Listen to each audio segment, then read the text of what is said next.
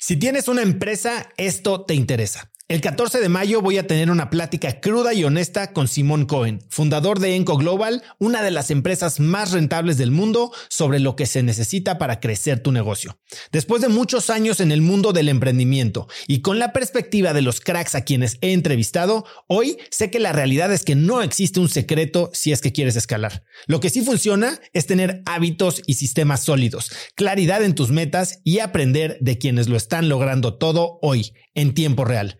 Te invito a Business Hackers, un evento virtual en el que por primera vez Simón nos contará los detalles de su negocio para entender qué hay detrás de ese éxito y qué es lo que se necesita para replicarlo en tu propia empresa. Conéctate a Business Hackers desde donde estés el próximo 14 de mayo. Inscríbete hoy mismo en cracks.la diagonal hackers y encuentras el link en la descripción de este episodio.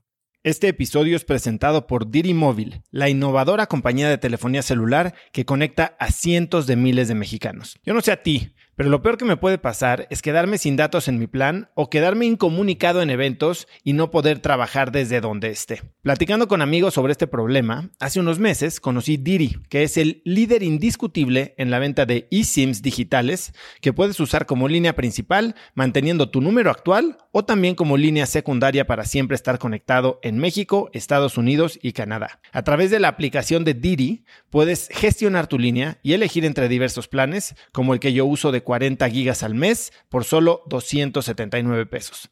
Por escuchar cracks, Didi te regala 7 días de servicio ilimitado totalmente gratis descargando tu eSIM gratis en didi.mx diagonal cracks. Didi se escribe D de dedo y R I.mx diagonal cracks.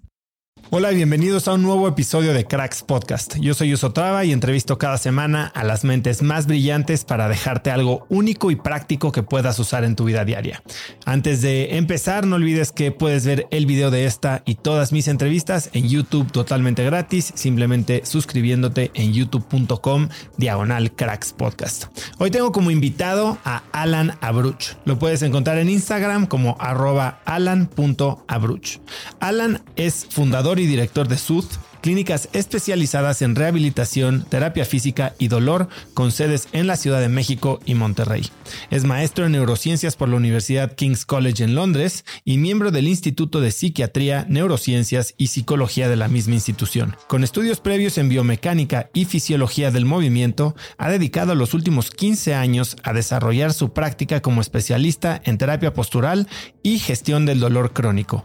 Es un apasionado del bienestar determinado empoderar a las personas para que tomen mejores decisiones sobre cómo optimizar su salud desde la prevención. Ha sido ponente en diferentes foros nacionales e internacionales y su discurso busca comprender el origen del dolor crónico y su relación con la felicidad. Su metodología mezcla elementos de la medicina preventiva como la terapia postural para eliminar procesos de compresión intervertebral y desarrollar una mecánica articular correcta. Asimismo, trabaja con un enfoque en la nutrición, la ciencia del sueño, las herramientas para gestionar el estrés, así como la implementación de correctos procesos de hidratación y respiración, reconociendo como el mayor reto para la siguiente década la salud mental global y la enorme prevalencia de la depresión y la ansiedad, Alan hace énfasis en la interacción social y el establecimiento de vínculos emocionales estrechos. Hoy, Alan y yo hablamos de blindar tu cuerpo para el futuro, de cómo mejorar tu postura para combatir el dolor, de higiene del sueño y de la importancia de respiración, entre muchas otras cosas. Espero que disfrutes de esta muy variada y enriquecedora entrevista con Alan Abruch. Alan, bienvenido a Cracks Podcast. Gracias. Alan, me gustaría empezar esta conversación con algo que es muy poco relacionado al tema central del que vamos a hablar hoy, que es la colección de arte de la que viviste rodeado en casa de tus papás. Mi crecimiento fue muy suertudo en ese sentido, porque tuve una increíble exposición al, arte y a la cultura desde muy chico. En mi casa siempre había música clásica y mi papá tiene un, un enorme gusto y amor por la cultura mexicana. Y su, su background como sociólogo y psicólogo le han, lo han llevado a, tener una gran apreciación por la muy rica cultura de máscaras que hay en México. México tiene más de cientos de diferentes pueblos y muchísimos pueblos mágicos, cada pueblo con sus festivales y sus, sus días feriados en donde las personas trabajan en su máscara durante todo el año con la idea de usarla en el, en el día del festival eh, y, lo que le da un valor a una máscara es que sea una máscara bailada, que no sea una producción en serie. Eso es lo que realmente le da el valor. Y, México tiene una cultura muy rica en, en las cuestiones tanto esotéricas, eh, este, este tema de, de, risa inclusive hacia la muerte, hacia el diablo, la quema de Judas. Entonces él desde muy joven, hace más de 50 años, empezó una colección de arte popular mexicano principalmente máscaras. Entonces, para mí fue muy enriquecedor viajar con él de chico por diferentes pueblos mexicanos, por pueblitos, pueblitos perdidos que son nombres que realmente la mayoría de las personas no conocemos. Conocemos pueblos mágicos, conocemos la hermosa ciudad de Oaxaca, conocemos eh, increíble San Cristóbal de las Casas, pero hay muchísimos pueblitos, por ejemplo, como Zacapuaxtlan o Coetzalan en Puebla, que son nombres que no, no son eh, no tienen el spotlight, pero tienen una inmensa y muy rica cultura de, tradiciones y arte. Y para mí haber crecido con un papá que me guió y me inculcó ese nivel de cultura fue algo que ha marcado mi vida. Oye, ¿y la colección vivía en la casa de tus papás? La colección vive en casa de mis papás. ¿Y la casa se quemó? Sí. Eh, afortunadamente la colección no se quemó fue algo increíblemente estresante y además fue algo muy raro. Yo, yo, yo me levanté un, día a las 6 de la mañana y veo, no, no, no estoy exagerando, veo 30 llamadas perdidas de mis dos hermanas, de mi hermano y de mi mamá. Y lo primero que pensé es, se murió mi papá. Ese es un miedo que yo tengo, la muerte de mi papá. ¿Por qué? Pues mi papá ha sido una persona que ha cultivado su mente de una manera muy espectacular. Eh, doctor en sociología, doctor en psicología, Em, una trayectoria muy interesante como docente, como profesor de la Universidad de Chicago de sociología, eh, muy activo en el desarrollo de los posgrados de la UNAM, em, en algún momento relación con presidencia como, como asesor, em, pero nunca ha cuidado su salud, jamás, jamás ha hecho ejercicio, eh, siempre ha tenido cierto nivel de sobrepeso, no tiene una higiene del sueño adecuada y a medida que se ha hecho grande, pues obviamente se empiezan a notar ciertos, ciertos cambios. Y esos cambios obviamente me llevan a pensar que, pues al final del día el tiempo pasa y quizás no me queda tanto tiempo con él. Entonces ese es un miedo que yo tengo. Y esa fue mi primera reacción. Inmediatamente, y, no me desperté. No me desperté con esas 30 llamadas. Mi celular estaba en silencio desde ese entonces desarrollé un pequeño estrés postraumático y duermo con mi celular eh, con ciertos contactos para que si me llaman suene. Eh, inmediatamente me fui a su casa y pasó eso precisamente. Se quemó la casa, eh, hubo un corto en un refrigerador. No era un refrigerador viejo, se incendió la cocina, se incendió el antecomedor, se incendió una parte de la sala y afortunadamente los bomberos llegaron, pudieron controlar el fuego, pero la colección se salvó. Y fue un tema muy duro porque obviamente se tiene que salir de la casa, eh, gestionar dónde van a vivir, qué van a hacer, el tema de si hay seguro, no hay seguro, cómo vamos a, salir de esta. Fue sin lugar a duda una crisis, pero afortunadamente la colección está sana y salva y ha crecido mucho. Es una colección que ya es un, es un patrimonio de la nación, es un acervo nacional porque contempla. ¿Calificado? Tiene ya un catálogo todavía no está calificada, pero la realidad es que sin lugar a duda es una de las dos o tres colecciones de arte popular más grandes del país. Y, no, no es que sean piezas muy caras, no son piezas caras. Eh, últimamente, si tú te metes a, ciertas tiendas o, ciertos marketplaces eh, en donde eh, piezas de arte popular se están vendiendo, te das cuenta que han subido muchísimo de precio, pero mi papá nunca pagó más de 500 pesos por una máscara. El tema fue que a lo largo de 50 años viajó por infinidad de, regiones de la República Mexicana coleccionando estas máscaras y estas piezas que en conjunto tienen un valor no necesariamente monetario, pero un valor cultural muy rico. Y eh, gran parte de lo que yo quiero hacer es eventualmente eh, institucionalizar esta colección y permitir que las personas puedan, puedan verla. La casa de mis papás no es una casa muy grande, pero el nivel decorativo podríamos llamarle que es maximalismo en su máxima expresión. O sea, no hay realmente un centímetro cuadrado de pared que no tenga algo colgado. Ahora tú también tienes una colección propia que no necesariamente es de máscaras. No es de máscaras. A mí me gusta mucho la, geología. Em, me llama mucho la atención que hay, hay ciertas piezas, ciertas piedras que tú la ves y es un objeto hermoso y es un objeto que tiene millones de años, mucho más de lo que lleva la especie humana en esta tierra. Entonces, un fósil, una, eh, una malaquita, eh, inclusive un cuarzo, son, son piezas que cada una de esas, al final del día, llevan más tiempo de lo que lleva la especie humana. Y cuánto ha pasado en los últimos dos años, en los últimos tres años, cuánto ha pasado en la última semana. Esas piezas han vivido todo. Y pues simplemente es una buena colección que, me gusta. ¿De qué tamaño es tu colección? ¿Dónde, consigues estas piezas? En todas partes, eh, desde en un museo de historia natural. Eh, ahora, por ejemplo, hace poco estuve, estuve en Islandia y fui a un, a, una, a un campo de lava en donde hubo un volcán que hizo erupción hace dos años y este es un campo de lava ya petrificado. Entonces agarré un cacho de esa lava petrificada y venga, estás hablando de un material que salió del centro de la Tierra. Eso no, no, no creo que tenga un valor como tal monetario, pero desde un punto de vista, eh, no sé, mágico, es algo que tiene mucho, mucho peso. Es, es, son minerales y es son piedras derretidas que salieron del centro de la Tierra. Y qué mejor forma de honrar a este planeta que maravillándonos de las cosas que da. ¿Tienes alguna piedra favorita? Sí, tengo una obsidiana muy grande. Eh, una obsidiana es una piedra volcánica eh, de un lugar en, en, Zacatecas, en México, que es un taller que se dedican a, la, a, cortar obsidianas. Entonces encuentran piezas grandes, las cortan con un mecanismo de, de agua y hacen estas lajas grandes y las pulen. Entonces llega un punto en donde hay, tienes, tienes inclusive la capacidad de verte reflejado en la obsidiana. Y antes de que... Es negra, ¿no? Es negra, es negra, pero es completamente pulida. Pulida con diferentes procesos. Entonces se vuelve un espejo negro.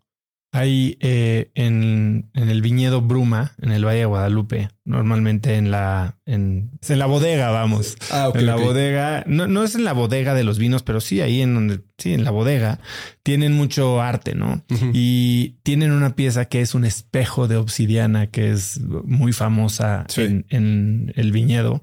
Y sí es increíble poderte ver en una piedra así con esa fidelidad. Esos eran los espejos antes de que llegaran los españoles y nos enseñaran a, derretir arena y utilizar eh, plata para hacer espejos. Los espejos que, digamos, los espejos prehispánicos eran precisamente piedras pulidas y la obsidiana tiene un nivel de, reflejo muy particular. Entonces, cuenta la leyenda. Yo soy muy poco, yo soy muy pragmático. Em, las conversaciones de vibras y energías las entretengo, pero a veces no resuenan tanto conmigo. Pero cuenta esta leyenda que cuando tú te reflejas en un espejo de obsidiana, más que ver tu reflexión física, ves tu reflexión espiritual. Me gusta esa narrativa. Entonces tengo esta, esta pieza, que es una pieza obsidiana grande y, está pulida a ese nivel que es prácticamente un espejo. Esa es una de mis piezas favoritas. Alan, eh, acabas de mencionar pues la relación que tiene tu papá con la salud. Sí. Y eso es como un lado de la moneda. Sí. De que tal vez te trajo a lo que haces hoy en día. Y el otro lado de la moneda es tu mamá. Tu mamá ha sido fisioterapeuta por muchos, muchos años. Sí. Cuéntame un poco de dónde viene tu pasión, o no sé si llamarle obsesión por el bienestar.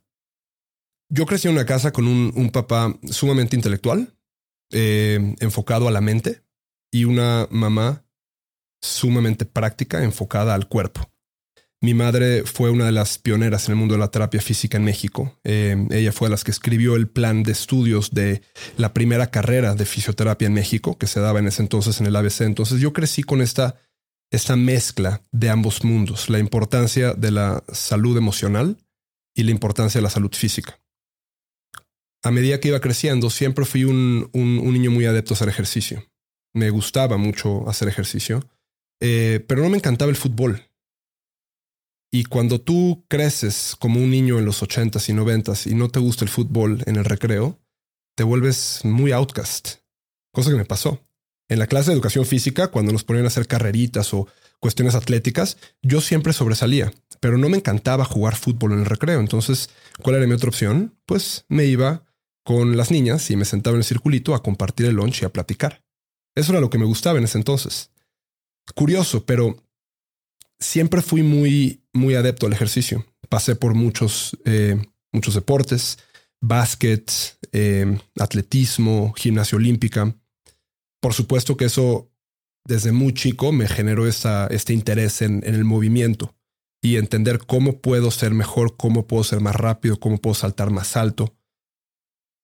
Con el paso del tiempo, eh, descubrí que una gran pasión que desarrollé fueron las artes marciales. Hice un arte marcial que se llama Aikijitsu por muchos años y por primera vez ahí empecé a entender el poder y la relación entre el movimiento y la mente. Porque al final del día un arte marcial, aunque y cualquier persona que ha practicado Aikijitsu, Jiu-Jitsu, Jiu-Jitsu brasileño, aunque se ve agresivo, hay muchísimo amor en los entrenamientos y las personas se pueden dar un, un round y terminan y se dan un abrazo es un entrenamiento que, que mezcla esa parte emocional. Y al final del día hay cierto nivel de dolor. Entonces, el tener control sobre el dolor es algo muy interesante y te das cuenta que en muchas ocasiones es mayor el miedo al dolor que el dolor mismo. Entonces, en tu cabeza, cuando estás haciendo, por ejemplo, hay un, hay un entrenamiento que se llama Japo. Japo era un tipo de entrenamiento en donde el supuesto parte de la idea de que tú necesitas saber cómo se siente un golpe para saber cómo va a reaccionar tu cuerpo y poder ajustar tu estrategia en una pelea. Entonces, pues se vuelve muy reductivo entrenar un arte marcial sin nunca estar expuesto al dolor. Entonces, ¿en qué, consiste Japo? Es, venga, vamos a, dame un golpe en el brazo y yo te doy uno a ti. Y vamos subiendo la intensidad. La idea no es lastimarnos bajo ninguna circunstancia. La idea es que tú sientas realmente cómo se siente recibir un golpe. Y yo también. Una vez que ya llevas, vas la cuarta, quinta ronda y ya te está doliendo el brazo. Y el siguiente golpe no ha llegado, pero ya tienes miedo al siguiente golpe. Entonces tienes que empezar a calmar tu mente y entender que a lo que le estás teniendo miedo es al, a la idea del dolor, más que al dolor mismo. Entonces ese, esa esa formación en artes marciales me hizo de manera muy simple empezar a hacer un nexo entre la mente y el ejercicio particularmente. Y fue una gran pasión y obviamente a medida que pasó el tiempo y pasaron muchos, muchos años, empecé con más conocimiento y pues ya con una iniciativa muy específica, entendiendo cuál es la relación entre el ejercicio y la salud. Y se vuelve ya un tema racional de por qué estoy haciendo ejercicio. Bueno, sí, obviamente porque me gusta y me hace sentir bien y me gusta la química cerebral con la cual termino y me gusta cómo me siento motivado y prendido y siento que mi cabeza gira más rápido, pero también empiezas a derivar un placer muy particular de entender que estás haciendo algo muy valioso por tu bienestar a futuro.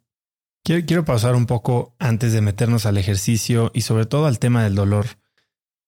Esta técnica o esta manera de entrenarte exponiéndote al dolor, que en el Japón se hace de forma muy directa, burda, física.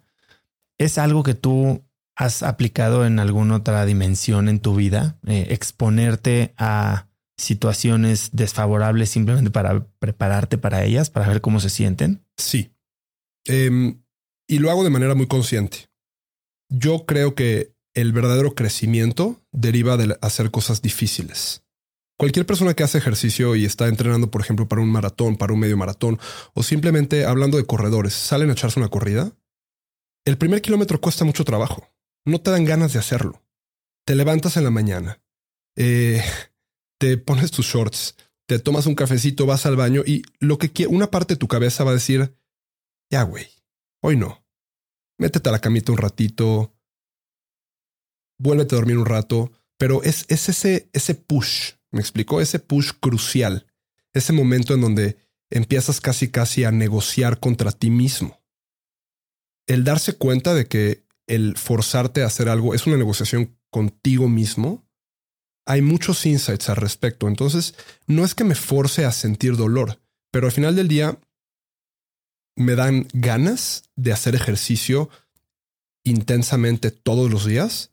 No, no realmente. Algunos sí, pero lo hago porque sé que en esa transición de hacer algo difícil es cuando realmente viene el crecimiento después. Y al final del día el ejercicio es estrés, de la forma en la que lo quieras ver.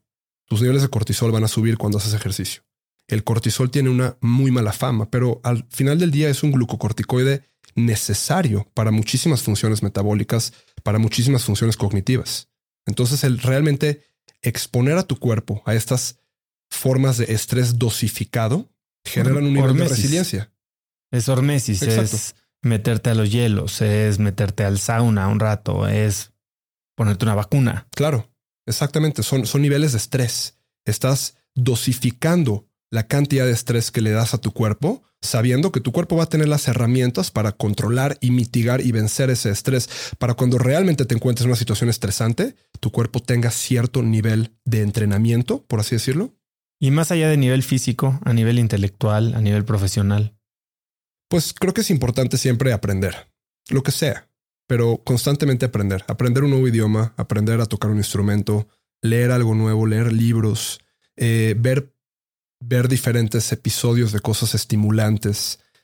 Hemos perdido a nivel sociedad la importancia de constantemente estar aprendiendo. El, cerebro tiene un nivel de plasticidad a lo largo de toda la vida. El cerebro puede generar nuevas conexiones sinápticas y puede optimizar procesos cognitivos, pero novelty, las cuestiones innovadoras o, más bien las, las, cuestiones nuevas, los, los estímulos nuevos son muy ricos para el cerebro. Entonces, constantemente aprender creo que es algo muy rico y es algo, es una forma de dar o de hacer ejercicio para tu mente. También que al final del día el ejercicio sí es para el cuerpo, pero todo, todo lo que somos es nuestro cerebro y nuestro sistema nervioso central. Todo lo demás son piezas móviles. Todo. Realmente todo lo que controla lo que queremos, lo que creemos, lo que amamos, lo que odiamos, cómo nos movemos, cómo reaccionamos, es el cerebro.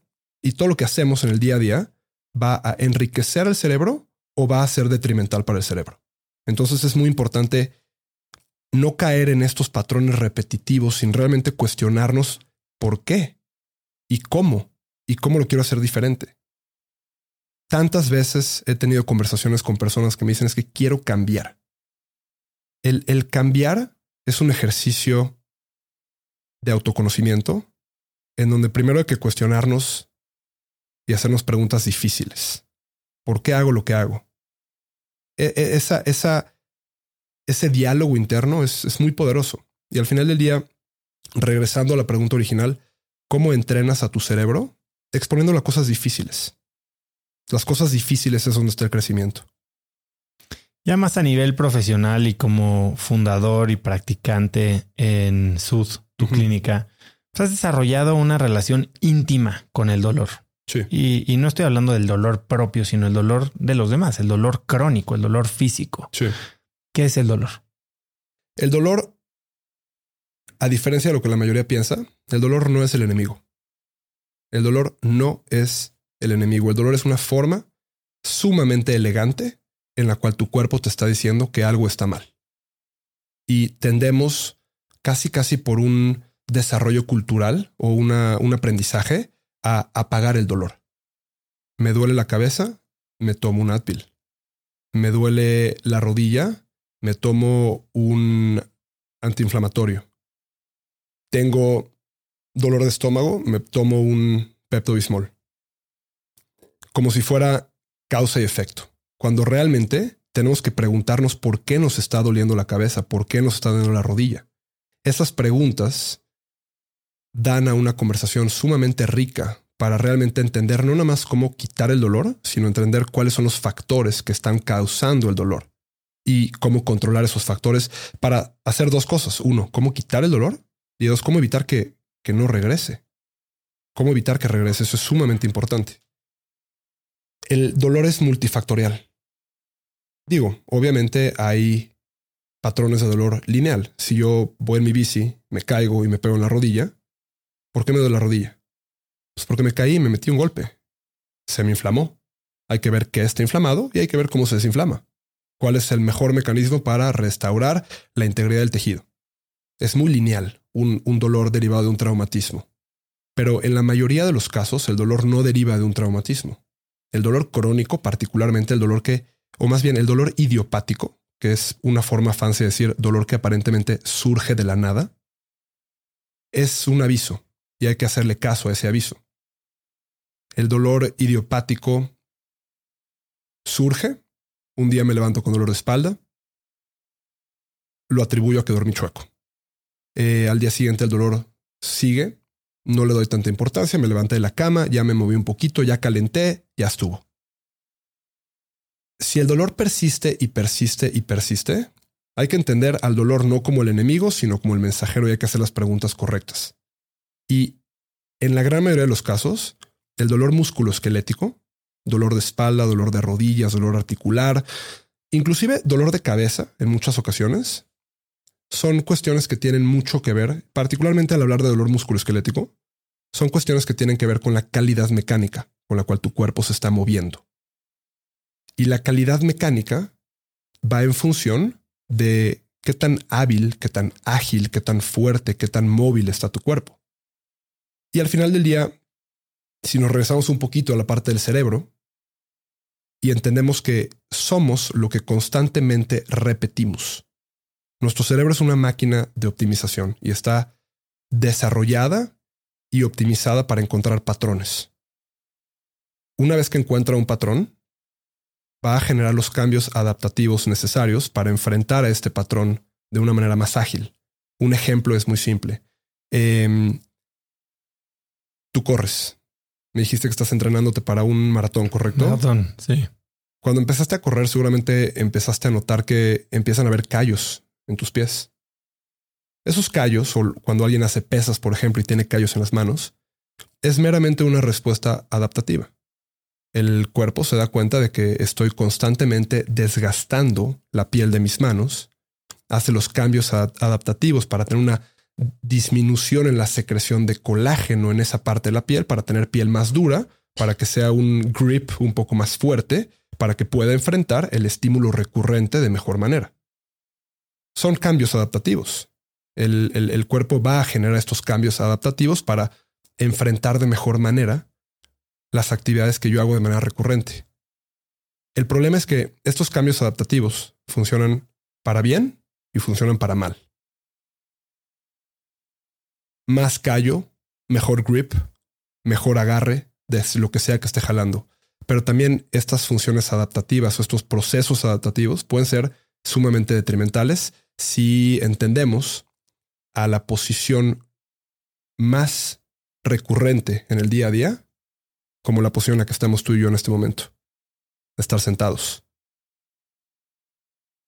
El estar sentados implica cierto juego en las poleas del cuerpo. Hay muchas estructuras en el cuerpo, a nivel del sistema musculoesquelético. Tenemos músculos, huesos, ligamentos, tendones, diferentes huesos especializados, vértebras, tenemos diferentes tipos de músculos, fascias, cartílagos, meniscos, y todos estos todas estas estructuras están sujetos a los procesos adaptativos. Si yo paso mucho tiempo sentado, mis caderas están en flexión, por definición. Si yo expongo a que una articulación esté mucho tiempo en flexión, se va a desarrollar un proceso adaptativo para que sea más fácil a mis músculos de flexión estar en esa posición. Si yo expongo a mi cuerpo a estar sentado constantemente, y, vamos a hacer un, un desglose de cómo es el día a día de la mayoría de las personas. Si eres arquitecto, abogado, empresario, diseñador, los chances de que tu día a día sean en una oficina son muy altos. Y en una oficina la gente está sentada. Pero no empiezas directamente en la oficina. Te levantas, eh, entre el desayuno, comida y cena, estás sentado. Trayectos en coche, estás sentado. En la oficina, estás sentado. Juntas, estás sentado. Te subes al coche de vuelta. Y luego vienen los planes sociales. Ir al cine, ir al teatro, ir a echar un drink, ir a una cena. Estamos sentados todo el tiempo. Y cuando estamos sentados todo el tiempo, estamos exponiendo, hablando del ejemplo que estamos poniendo hace ratito, estamos exponiendo a que nuestras caderas estén en flexión, nuestra pelvis esté en flexión. ¿Cuáles son los músculos que extienden a la pelvis? Los contrarios, las pompas. Si un músculo está, si un músculo cuya función es de extensión lo mantenemos en flexión todo el tiempo, es un músculo que va a estar inhibido. Y si mantenemos a un músculo inhibido por gran parte del día y gran parte de los días, es un músculo que va a disminuir el tono que tiene, la fuerza que tiene.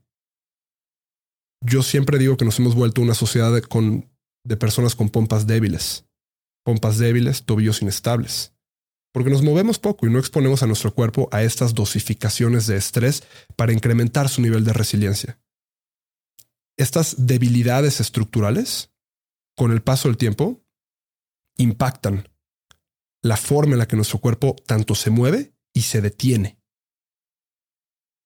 Y si estos patrones de estabilidad están comprometidos, el cuerpo en sentido estricto se va a detener mal. Estructuralmente hablando, van a haber ciertos déficits. Si no usamos a un músculo, ese músculo no va a estar fuerte. Y si un músculo no va a estar fuerte, la función que ese músculo genera va a estar de cierta forma inhibida. Y si ese músculo tiene una chamba de posicionar a un hueso en un ángulo muy particular, ese ángulo va a estar comprometido, va a ocupar un ángulo diferente y eso no va a afectar nada más a ese lugar. Si hablamos de la postura, la gente piensa que la postura es si mi espalda está derecha o no está derecha, o si mis hombros están redondeados, o si mi cabeza está hacia el frente o no. La postura realmente no es si estás o no estás derecho. La postura podríamos entenderla como la forma en la que el cuerpo interactúa con el movimiento. Vivimos en un entorno con gravedad. Eso implica que todo el tiempo hay un pull descendente. Nuestro cuerpo tiene un sistema de carga muy particular. Y este sistema está dado por las articulaciones primarias de carga. Dos tobillos, dos rodillas, dos caderas, dos hombros. Este patrón carga los huesos cargan, los músculos posicionan a los huesos en los ángulos correctos o incorrectos. Y si los ángulos son incorrectos, el cuerpo empieza a cargarse a sí mismo mal. Y eso va a generar que se desarrollen procesos de compresión a nivel columna, a nivel intervertebral, a nivel articular. Entienda las articulaciones como ensambles.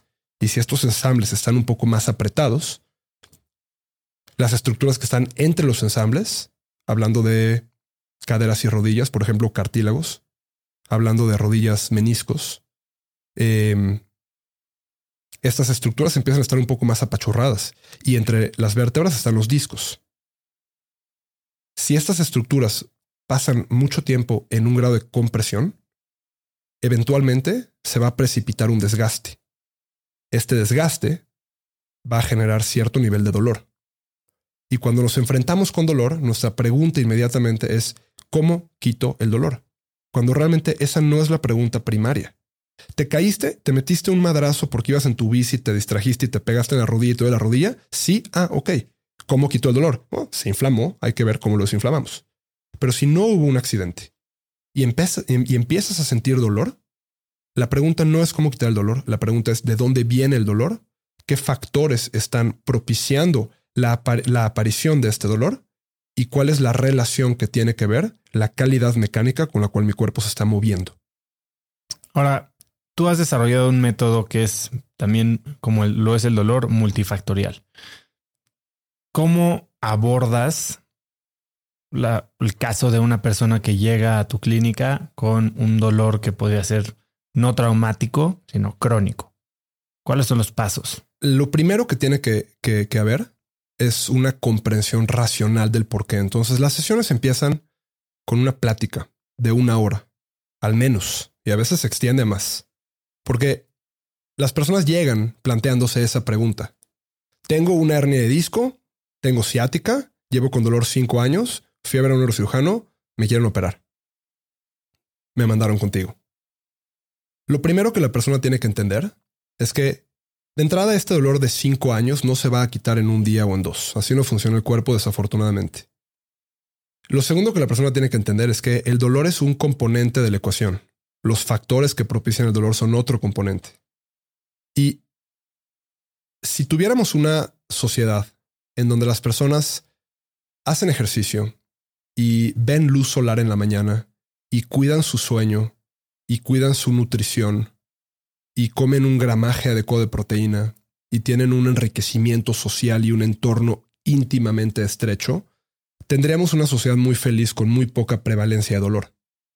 Pero gran parte del reto es que las personas entiendan la importancia de todos estos factores. Y para que entiendan estos factores, se tiene que hacer una experiencia. Y las personas tienen que entender a esta conversación y a este proceso de una manera experiencial.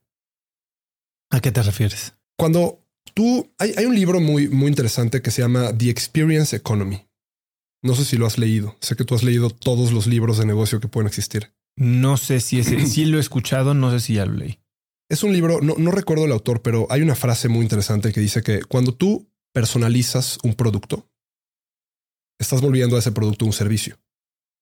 Y cuando tú personalizas un servicio, estás volviendo a ese servicio una experiencia.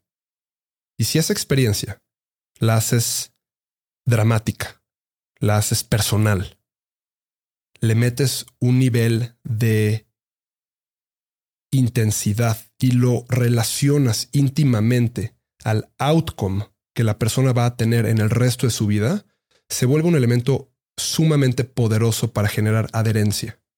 Los cambios propiciados por iniciativas de salud no son cambios que se dan de un día a otro, son el resultado de esfuerzo y de repetición. Nadie aprende a tocar el piano en un mes, nadie aprende un nuevo idioma en un mes, nadie se gradúa de una maestría en un mes.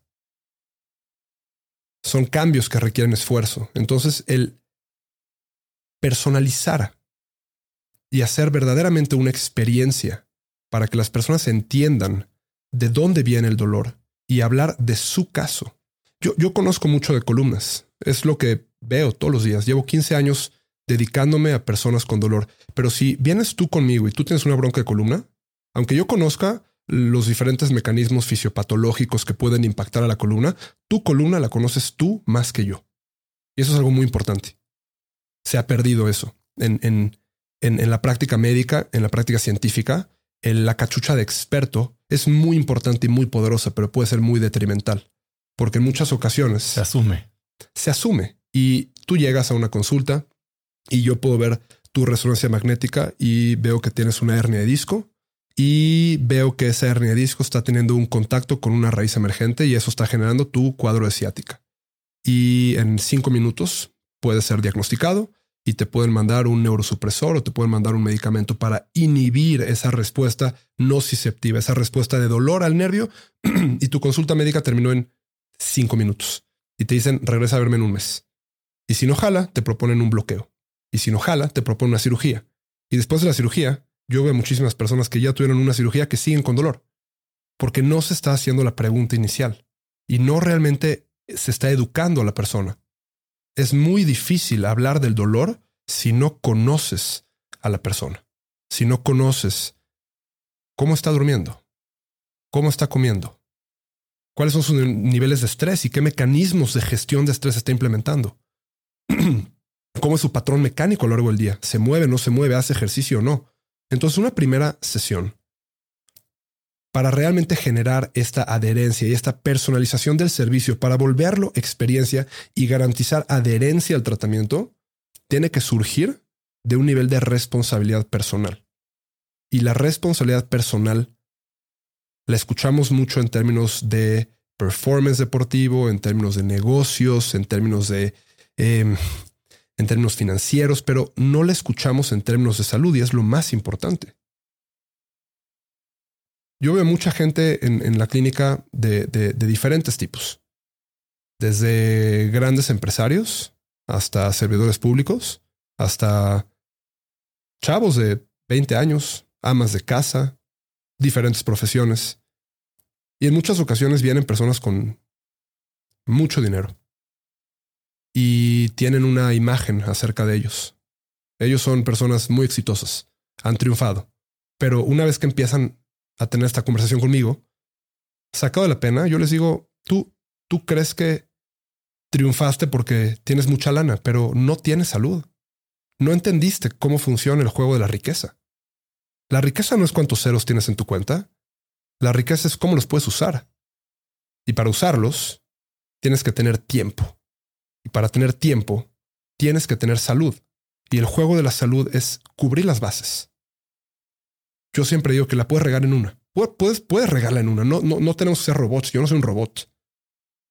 Pero si tú la riegas en más de una de las verticales básicas de la salud, estás activamente comprando las condiciones para enfermarte.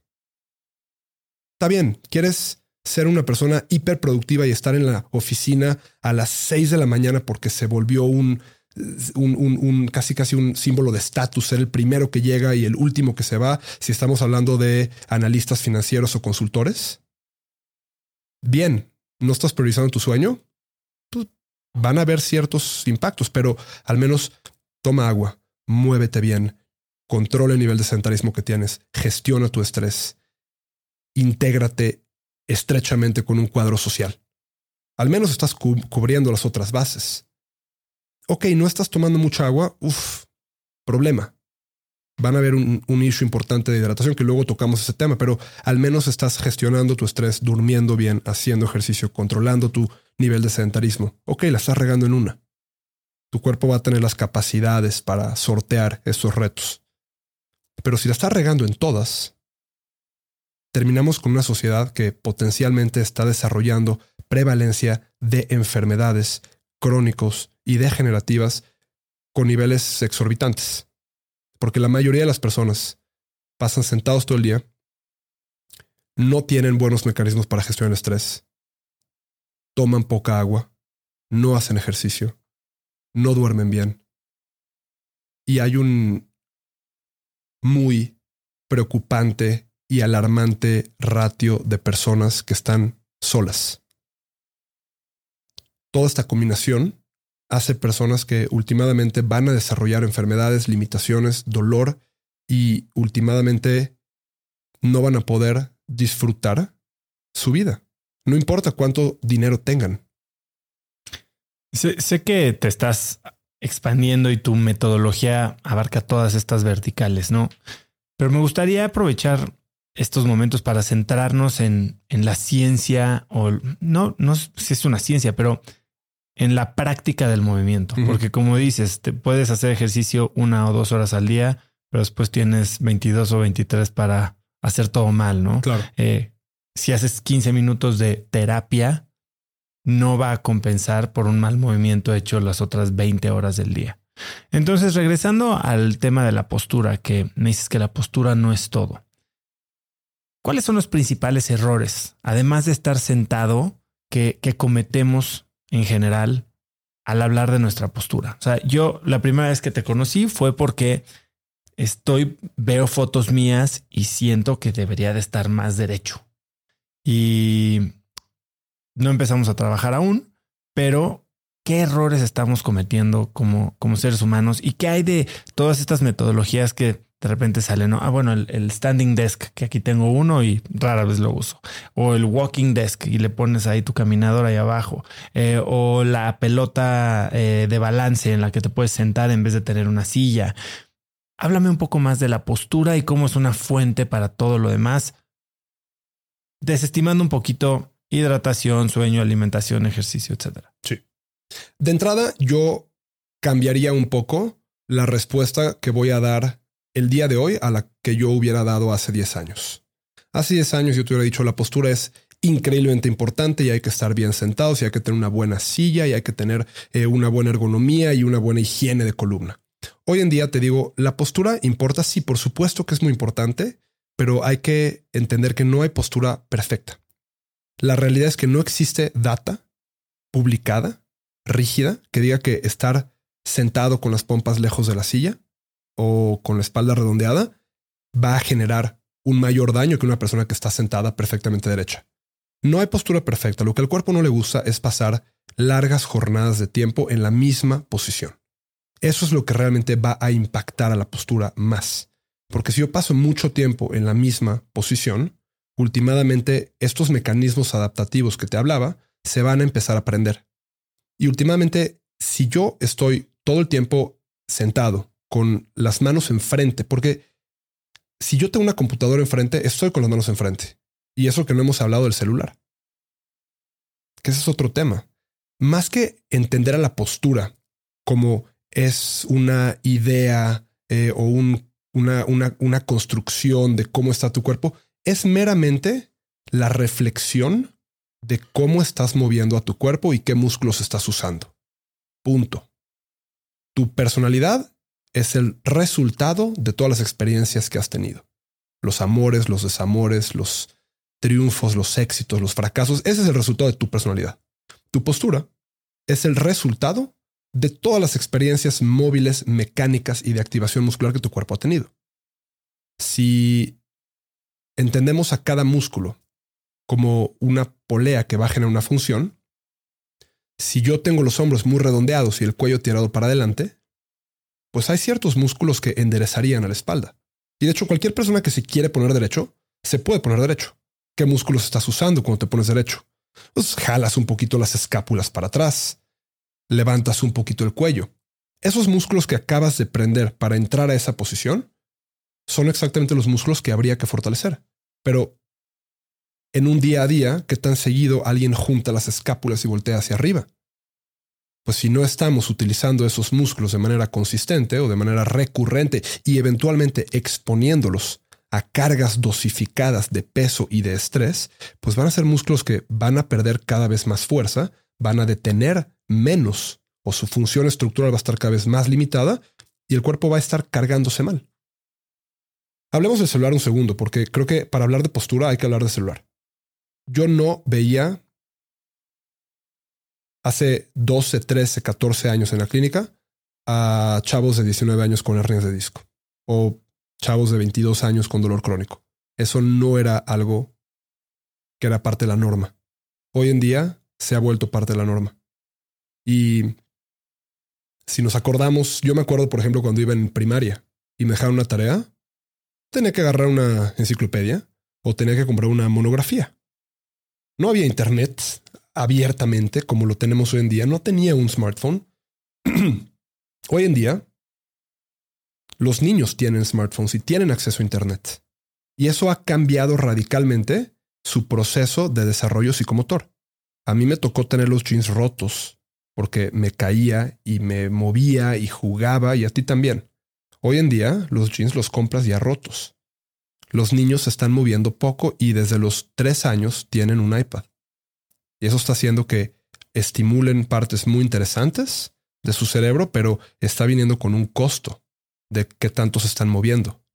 Entonces, si desde muy chicos las personas se empiezan a mover menos porque estamos pegados a esto, a un teléfono, a un iPad, pues últimamente vamos a estimular menos a los músculos músculos menos estimulados son músculos más débiles. Y músculos más débiles no, no te detienen bien. Y luego vienen estos procesos adaptativos. Si estoy todo el día con los hombros redondeados y el cuello tirado hacia el frente, mi cuerpo va a tratar de optimizar esa posición haciendo los cambios pertinentes en la tensión de esos músculos. Ya me puse tan nervioso. Sí, sí, sí, sí. Pero, eh, y ese es el tema. Me explicó, tenemos tal nivel de enfoque cognitivo hacia lo que estamos haciendo que perdemos un poco de vista que estamos pasando largas jornadas de horas con la espalda redondeada.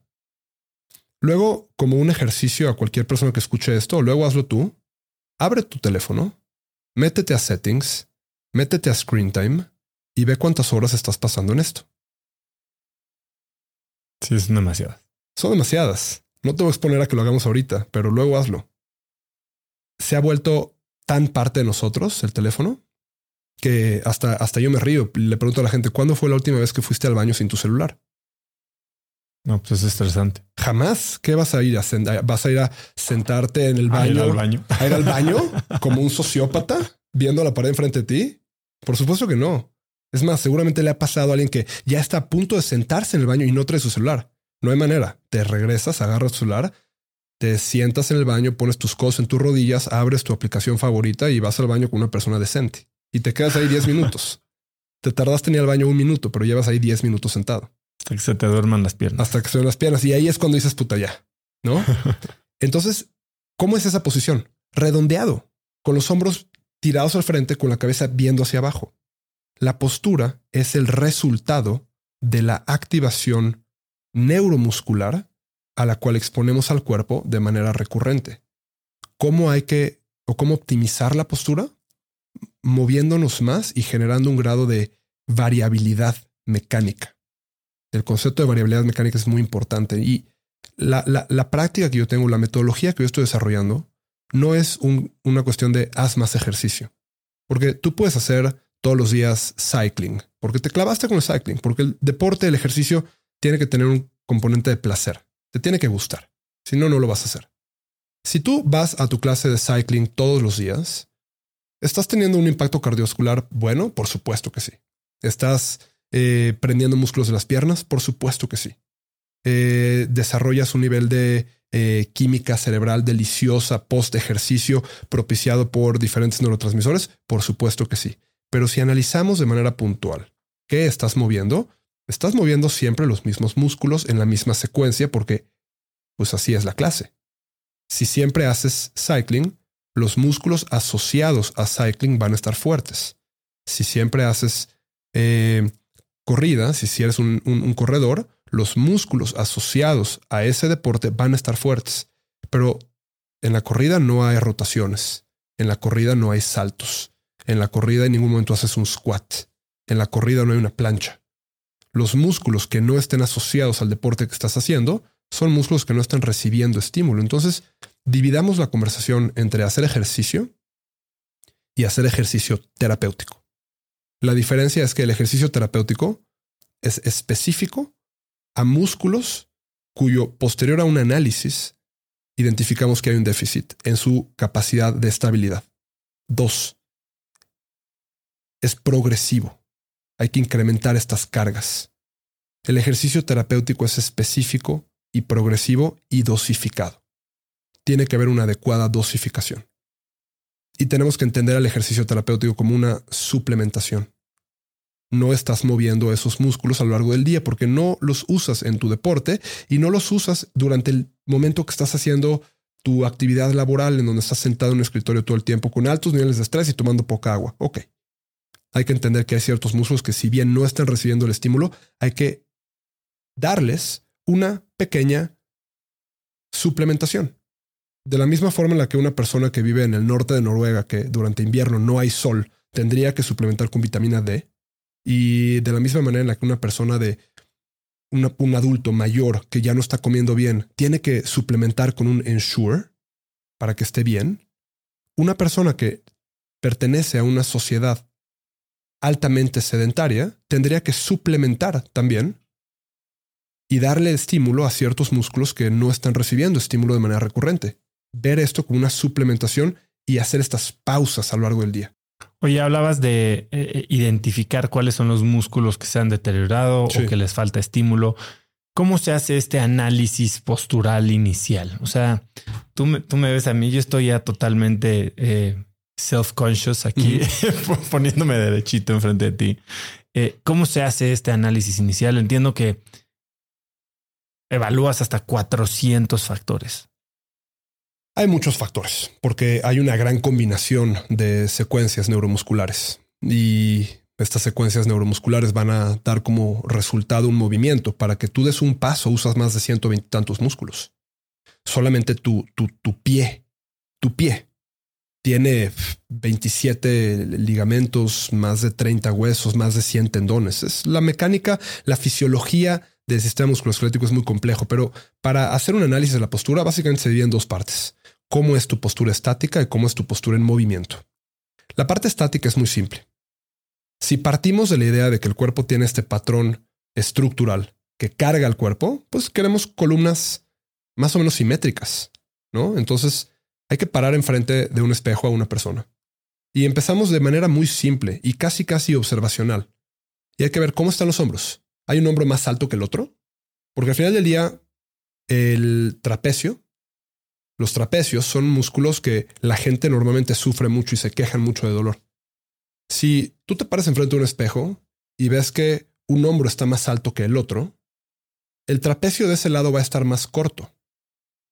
De manera muy simple y con una lógica muy lineal, sabemos que dos músculos que son genéticamente idénticos y que tienen una función de estabilidad simétrica y bilateral, el hecho de que uno esté más corto que el otro ya es una banderita roja. Hay que aplicar la misma lógica a ver cómo están las crestas ilíacas, que están encima de las caderas. Las crestas ilíacas tienen que estar a la misma altura. Si una está más alta que la otra, hay un músculo, por ejemplo, del cual mucha gente sufre, que se llama cuadrado lumbar. El cuadrado lumbar va de las facetas de las vértebras, de, la columna vertebral de la zona lumbar a la cresta ilíaca. Si el espacio entre cresta ilíaca y columna está más corto, ese músculo va a estar más tenso, va a ser más proclive a desarrollar una contractura muscular. Y con esa misma lógica hay que ver, ok, cómo está elevado un hombro versus el otro, cómo está elevada una cadera versus la otra, cómo están las rodillas, están más juntas entre sí, están más separadas entre sí, hacia dónde ve la rótula. La rótula es la reflexión del fémur. Si la rótula ve hacia adentro, tu fémur está rotado hacia adentro. Eso me da mucha data porque hay ciertos músculos cuya función sería rotar externamente al fémur para que el entronque femoroacetabular, es decir, el entronque de tu cadera, funcione bien y se mueva bien y se deslice bien sin que haya un desgaste. Si el fémur está rotado hacia adentro, yo sé que los músculos que, están que, que deberían de rotar hacia afuera no están haciendo su chamba. ¿Cuáles son? Bueno, de entrada, el glúteo medio, el piramidal, ciertos músculos que la gente puede llegar a tener un déficit muy específico que no están haciendo su función de manera adecuada. Pasando a tobillos, ¿cómo están los tobillos? ¿Están con mucho arco plantar, con poco arco plantar? Porque la cantidad de arco plantar va a impactar a cómo está la región aquilea, el tendón de Aquiles. Y eso va a impactar cómo están los gastrocnemios, las pantorrillas. Y los músculos de adelante y atrás tienen entrada tecnicismos que maren, porque los músculos tienen nombres raros, complejos y muchas veces en latín. Si una estructura está en una posición subóptima, no nada más los músculos que se pescan a esa estructura van a tener cierto nivel de déficit. Esa estructura carga a alguien más. Y esa estructura carga a alguien más. Y esa estructura carga a alguien más. Entonces, mecánicamente hablando, estructuralmente hablando, el cuerpo comienza a moverse mal y hay que empezar a hacer este escrutinio de cómo están las articulaciones de manera individual y dentro del juego altamente interdependiente con el resto de las articulaciones. Además de esto, se toman unas fotos.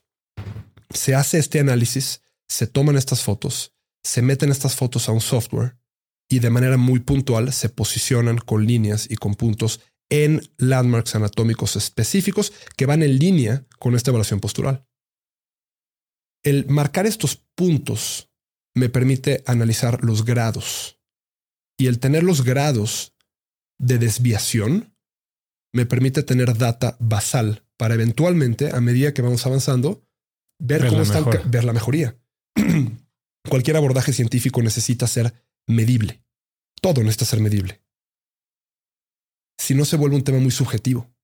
¿Cómo te sientes? Y a lo mejor yo estoy ahí cruzado de brazos esperando que me digan me siento bien, porque yo estoy coercivamente obligando a que la persona me diga algo positivo. Pero teniendo data, podemos realmente ver cuáles son los cambios. Ahora, esa es la parte estática. La parte dinámica va en función de cómo te estás moviendo, porque hemos visto personas que tienen un cuerpo realmente escultural. Fuertes, delgados, con una buena postura estática. Pero les pies que se tocan las puntas de los pies y es deplorable, llegan apenas hacia las rodillas. Me explico entonces, desde un punto de vista estático, se ven bien, pero cuando ya haces pruebas funcionales para ver realmente, valga la redundancia, cuál es el nivel de funcionalidad. Ver no nada más la parte estructural, sino la parte dinámica. Ahí es cuando empiezas a ver ciertos déficits. Alguien no puede hacer un squat profundo. Bueno, ¿qué me dice eso? Un squat profundo lleva a tu tobillo, a tu rodilla, a tu cadera a una flexión profunda. Si una persona no puede hacer un squat profundo, sabemos que alguno de esos tres está fallando. Hay que saber cuál y hay que saber qué músculo para entonces hacer la, la intervención pertinente. Para poder realmente, de manera muy minuciosa, dar una rutina targeteando estructuras muy particulares. Entender qué músculos estructurales específicos no están trabajando bien y poder dar esta suplementación para que realmente las personas puedan implementar esta progresión en su casa y que no sea una rutina que dura más de 10 minutos, 15 minutos, que sea algo realizable y fácil. Y a lo mejor defines con estas personas, bueno, vas a hacer esto en la mañana, 10 minutos, 15 minutos, posterior a esta plática de una hora en donde ya te metiste en su cabeza y ya hiciste esta experiencia y ya estás generando un nivel de accountability para que entiendan que esto no es quítate el dolor, esto es evítate una cirugía. Evita caer en esta muy creciente prevalencia de cirugías de columna. Los números son absurdos. La cantidad de, de lo cirugías. que dices, puedo inferir que la mayoría de los pacientes que llegan contigo, al menos de la gente normal, de a pie, que no son atletas, porque entiendo que también tratas atletas, llegan con dolores de espalda. Ese es el, la, La mayoría de las personas que veo vienen con dolor de espalda. Sin embargo, en la clínica yo no, no nada más estoy yo. Si bien mi, mi especialidad es biomecánica y fisiología del movimiento y subsecuente con una especialidad en neurociencias, hay personas que son especialistas en rehabilitación ortopédica, en rehabilitación neurológica, en rehabilitación geriátrica, en rehabilitación cardiopulmonar, en rehabilitación de hombro, codo, muñeca, mano, miembro inferior, miembro superior. Hay diferentes especialistas, entonces realmente depende qué es lo que la persona está buscando tratar. Yo no puedo tampoco pararme enfrente de las personas y decir, este es el momento de que cambies todo tu enfoque de la salud, porque hay veces que las personas simplemente no están listas o no quieren. Y si alguien no quiere cambiar, no va a cambiar. Entonces, aunque yo me pare enfrente y de la manera más elocuente le explique la necesidad de tomar acción para que no estén jodidos cuando tengan 80 años, hay veces que alguien quiere, a ver, a mí me duele el codo. Solamente quítame el dolor del codo. Ah, perfecto. En ese entonces tú no necesitas algo tan complejo, necesitas una sesión terapéutica para entender qué está pasando en tu codo y recibir el tratamiento científicamente validado con evidencia para mejorar eso. Que no se trata nada más de que esto es algo muy común en, en- en diferentes clínicas especializadas en dolor o en rehabilitación o en terapia física, que te acuestan en una camilla y te ponen una compresa y te ponen toquecitos. Jala, disminuye el dolor un poquito, pero no está realmente curando. No está haciendo la pregunta ¿por qué? Está haciendo la pregunta ¿cómo? ¿Cómo quitar el dolor? No ¿por qué hay dolor? Oye, y si hubiera un común denominador o un set de ejercicios que se repiten constantemente, al menos en los pacientes que traen dolor crónico, vamos a llamarle de espalda baja, derivado de probablemente errores o deficiencias po- posturales, ¿cuáles serían estos tres o cuatro movimientos que a la mayoría de la gente les podría generar un cambio? Definitivamente el fortalecer músculos que generen extensión dorsal, es decir, los músculos que están abajo de las escápulas y en la espalda alta. Hay un ejercicio muy simple, que lo puedo hacer ahorita inclusive, como una manera de interrumpir tu jornada laboral. Cómprense un cronómetro, pónganlo en su escritorio o si ¿Lo quieren traemos ser- en el celular? o si quieren o en el celular o si quieren ser más fancy, un reloj de arena de una hora, De una hora. de una hora.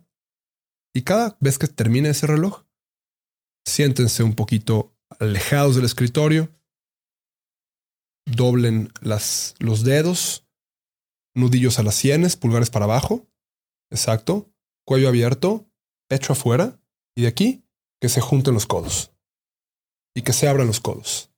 Y tratando de hacer esto sin mover el cuello, que se junten los codos y que se abran los codos.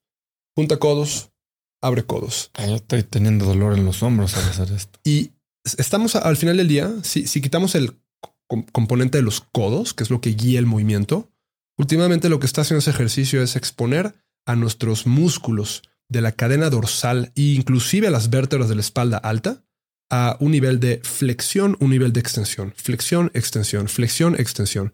De manera prácticamente a nivel molecular, ¿qué estamos haciendo? Estamos activando un músculo. Ese músculo va a tener un incremento de perfusión tisular, es decir, un incremento de irrigación sanguínea. Le va a llegar sangre. Si le llega sangre, le llega oxígeno. Y le llegan otras cosas que son muy nutritivas. Y es un músculo que se mantiene con un poquito más de tensión. Y eso va a generar que músculos de la espalda alta estén recibiendo algo de estímulo, estén un poco fuertes y últimamente hacer un offset o mitigar un poco esta posición de redondeamiento de hombros, de cuello. ¿Y cada hora cuántas? 20. No se trata de pararte y echarte una corrida. Se trata de haz una interrupción a tu jornada laboral. Interrumpe esa postura estática y pasiva y da un poquito de estímulo. Ese es uno. Y hay muchas versiones. Puede ser con los codos, como enseñó. Puede ser simplemente alejarse la silla, sacar un poco el pecho, juntar un poco los homóplatos, voltear hacia arriba, redondear un poco, hacer un poco de movimiento. Realmente es básico, es muy simple. Otro músculo crucial, eh, las pompas, el glúteo. Glúteo máximo, glúteo medio, glúteo mínimo. Las pompas en general. Algo de pompas, una que otra sentadilla de vez en cuando. Cruzar una pierna, cruzar la otra, moverte un poco en la silla. Tú puedes estar en la mejor silla del mundo. Puedes estar en una Herman Miller forrada en oro. Pero si estás sentado sin moverte, no importa qué tan fancy sea tu silla, vas a estar en la misma posición. Eso implica un déficit de activación muscular. Eso implica un impacto a la mecánica y a la estabilidad estructural. Entonces, ¿cómo mejorar la postura? Muévete más. Y dentro de todas estas soluciones, por ejemplo, este walking desk, ¿qué tan pro contra estás de eso? Eh, está muy bien. Al final del día lo que estás haciendo es interrumpir esta programación estática. Puedes tener un walking desk o puedes poner una caja de zapatos en tu escritorio y poner tu compo encima y pararte ahí. ¿Me explicó? Hay muchísimos gadgets hoy en día. El otro día vi un cuate que traía un Whoop y un em, Apple Watch nuevo y un Aura Ring y tenía también un sensor acá y me estaba contando de su walking desk y me estaba contando tantos gadgets, tantos, tantos gadgets. Si los vas a usar, está muy bien. ¿Quieres tener data? Date. ¿Me explicó? Haz, ten todo el conocimiento del mundo, pero al final del día nada va a reemplazar la acción. acción. Párate, muévete un poco, usa tu standing desk. Eh, si no quieres tener un standing desk porque no tienes un standing desk o tu jefe no te quiere comprar un standing desk, no necesitas un standing desk. Párate, muévete, toma las llamadas caminando. Tu junta va a ser de menos de cuatro o cinco personas. Tengan un walking meeting. Sálganse a dar una vuelta. Platiquen mientras están en movimiento.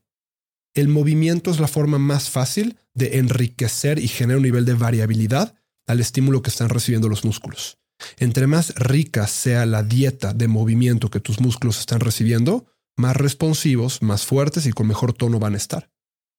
Más nivel de inclusive lubricación articular vas a tener. No hay postura correcta o incorrecta. Lo que altera a la postura es pasar mucho tiempo en la misma posición. Hace un momento hablabas de estas sesiones de cinco minutos, ¿no? Que derivan en medicación o incluso después en cirugía. Y, yo veo como que tu approach mucho más parecido al de la medicina funcional, ¿no? Hace poco tuve aquí al que así, ahora ya es la entrevista más vista que hemos hecho en Cracks en YouTube con más de un millón de vistas con Alexander Kruham. Sí. Y, y él tiene un approach muy similar, ¿no? La primera sesión es una llamada como de hora y media y, y es un tema que tal vez hace que este tipo de atención sea muy exclusiva porque no escala. No, o sea, no está sistematizada, no es escalable, no está masificada y entonces, ¿cómo, cómo, cómo puedes hacer que este sistema de atención que requiere tantos recursos, empezando por tu tiempo o el tiempo de un especialista, sea mucho más accesible?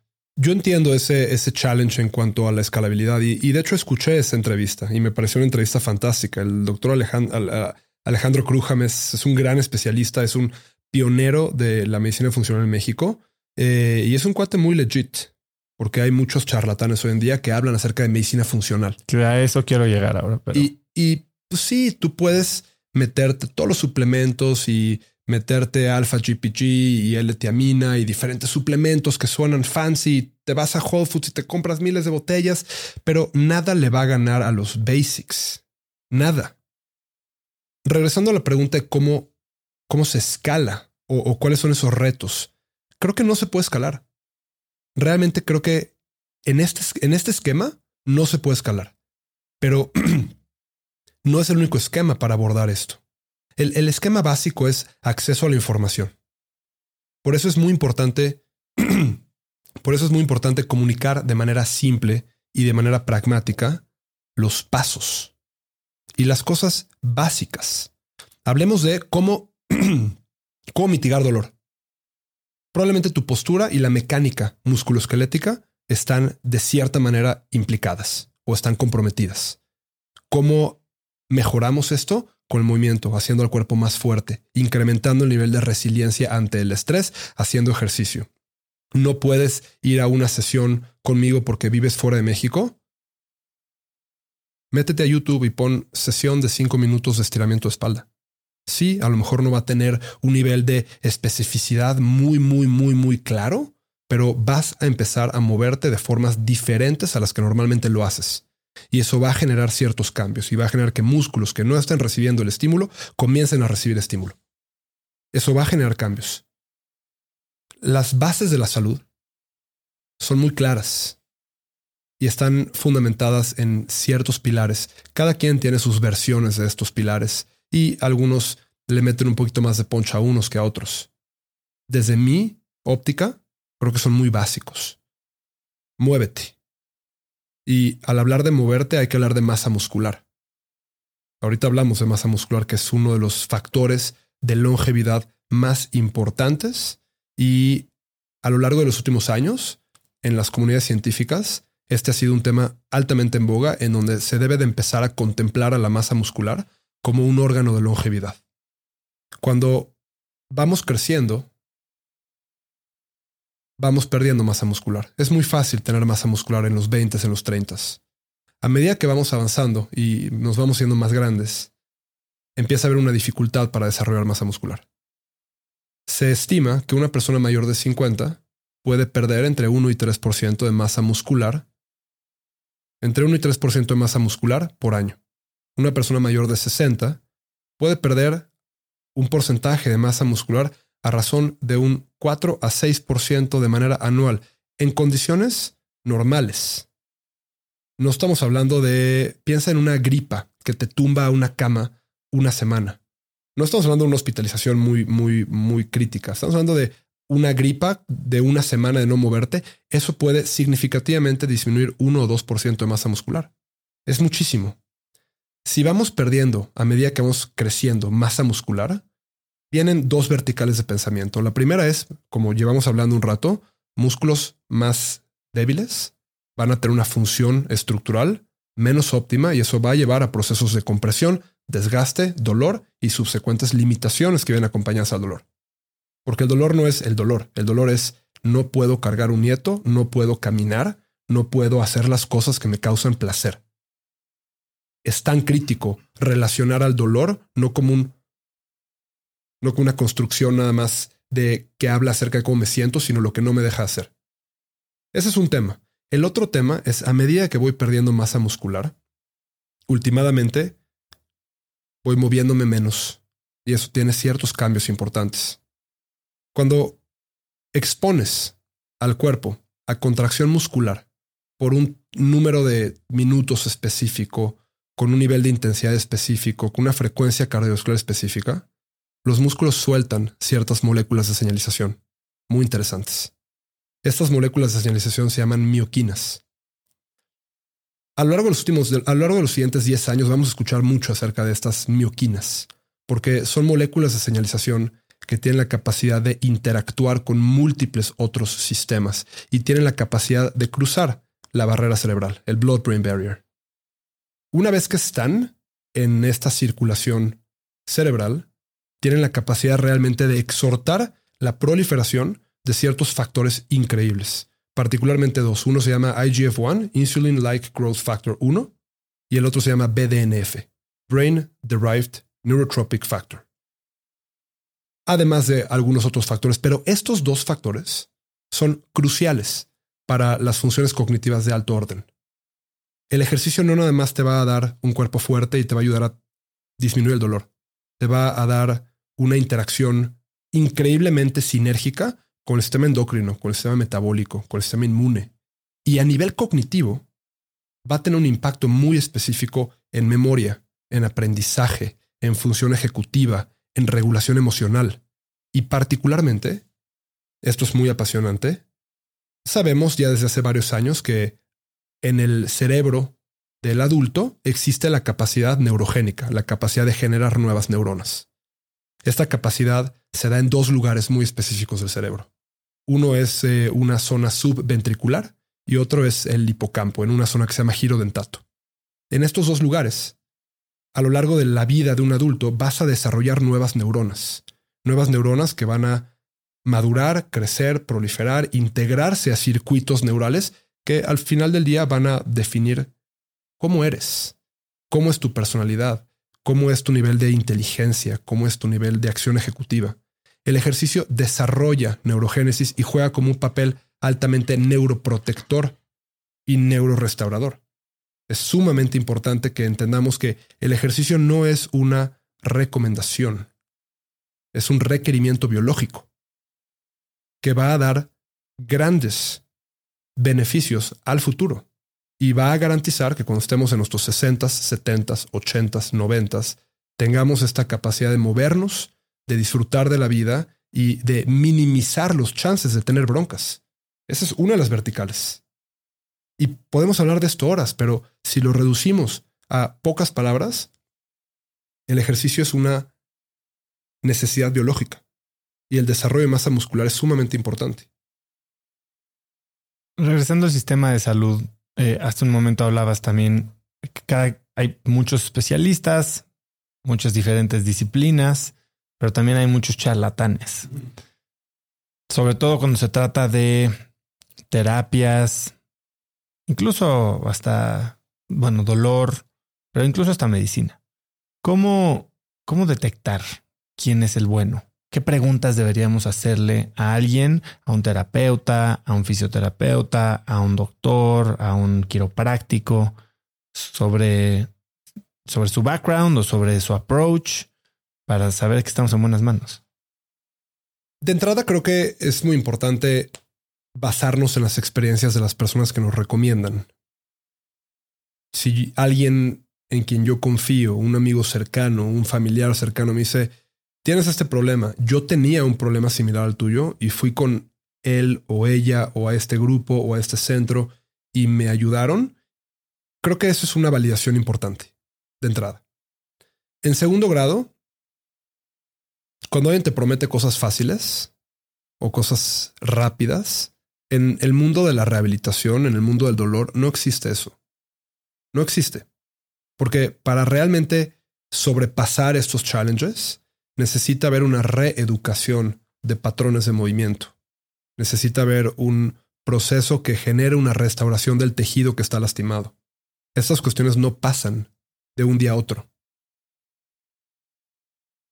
En tercer punto, creo que es importante que las personas reciban un nivel de educación.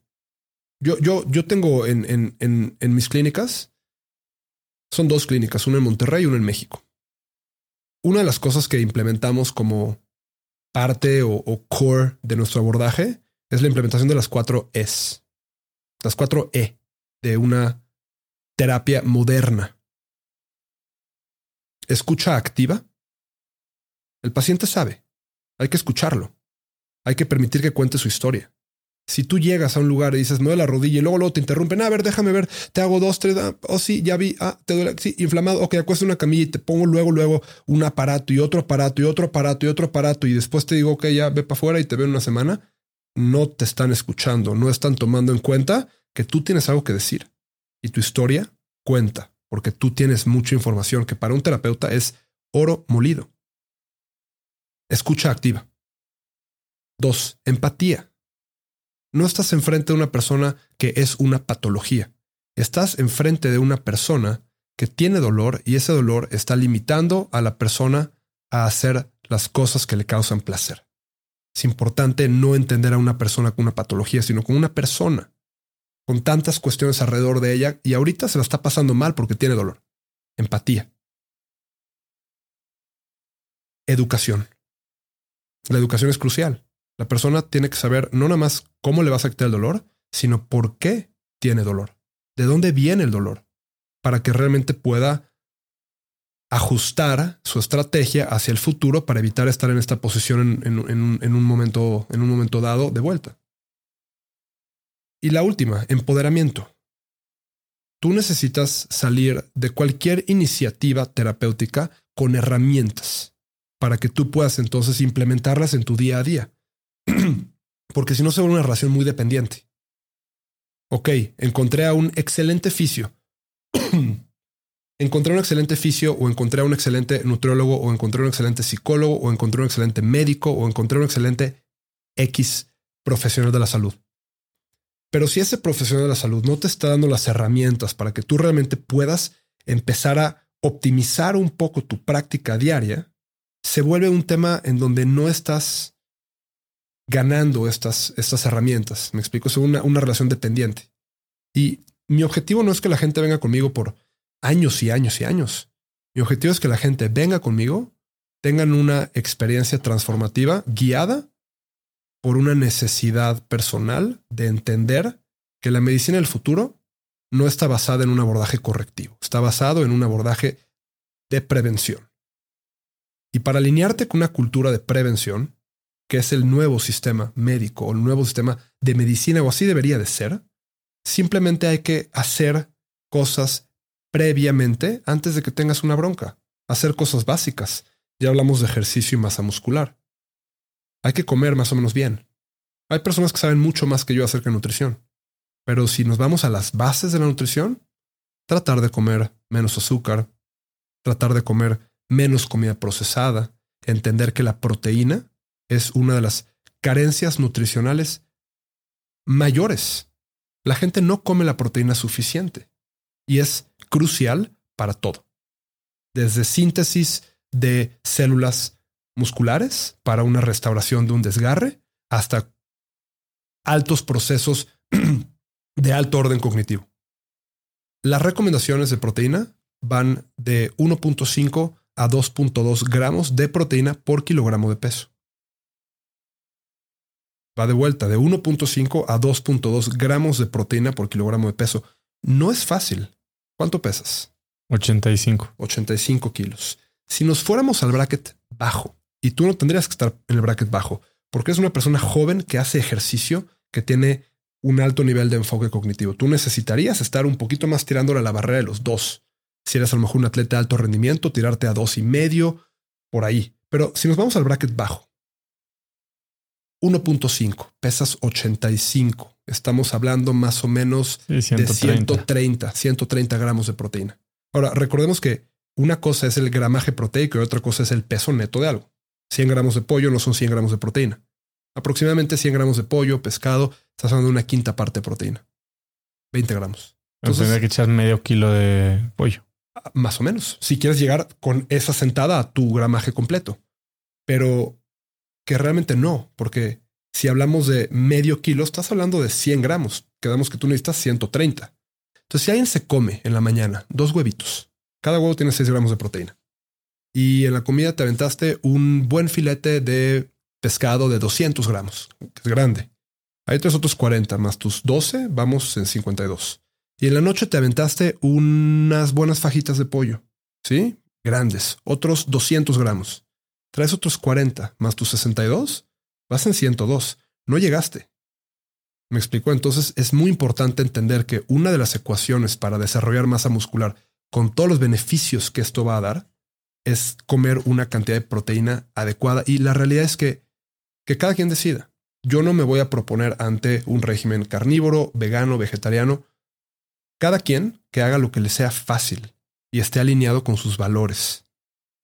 Pero que el mensaje sea, es importante comer proteína suficiente, porque es una de las formas de mantener una nutrición adecuada de incrementar la masa muscular, que subsecuentemente un incremento de masa muscular va a incrementar tu tasa metabólica basal.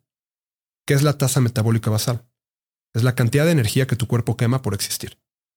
Si yo me levanto un día en mi cama y me siento en una silla y no me muevo, mi cuerpo va a quemar energía por existir. Mi cerebro va a quemar energía, mis músculos van a quemar energía porque están vivos. Si yo incremento mi tono muscular por medio de un buen gramaje proteico, por medio de un sueño restaurativo, por medio de hacer ejercicio, al tener músculos un poco más grandes, al tener músculos un poco más excitados a realmente generar todas estas funciones que estamos hablando, mi tasa metabólica basal va a subir, es decir, la cantidad de calorías que mi cuerpo quema por existir va a ser más alta. Entonces, si yo tengo una tasa metabólica, por poner un ejemplo, de mil calorías y yo estoy comiendo 2000 calorías, tengo un excedente de 1000. Si yo incremento mi tasa metabólica de 1000 a 1200, a 1300, y yo sigo con mi mismo intake de 2000 calorías, mi excedente es menor. Otra forma de decirlo es, las personas que hacemos ejercicio, en gran parte, o yo particularmente, hago ejercicio porque eso me permite comer como quiera. Y si volvemos al tema que estamos platicando hace ratito,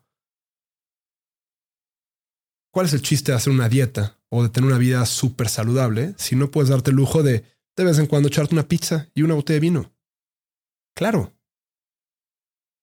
Pero al final del día nada de estas cuestiones dan resultados en una semana o en dos semanas. Es repetir, repetir, repetir, repetir. Somos lo que repetimos.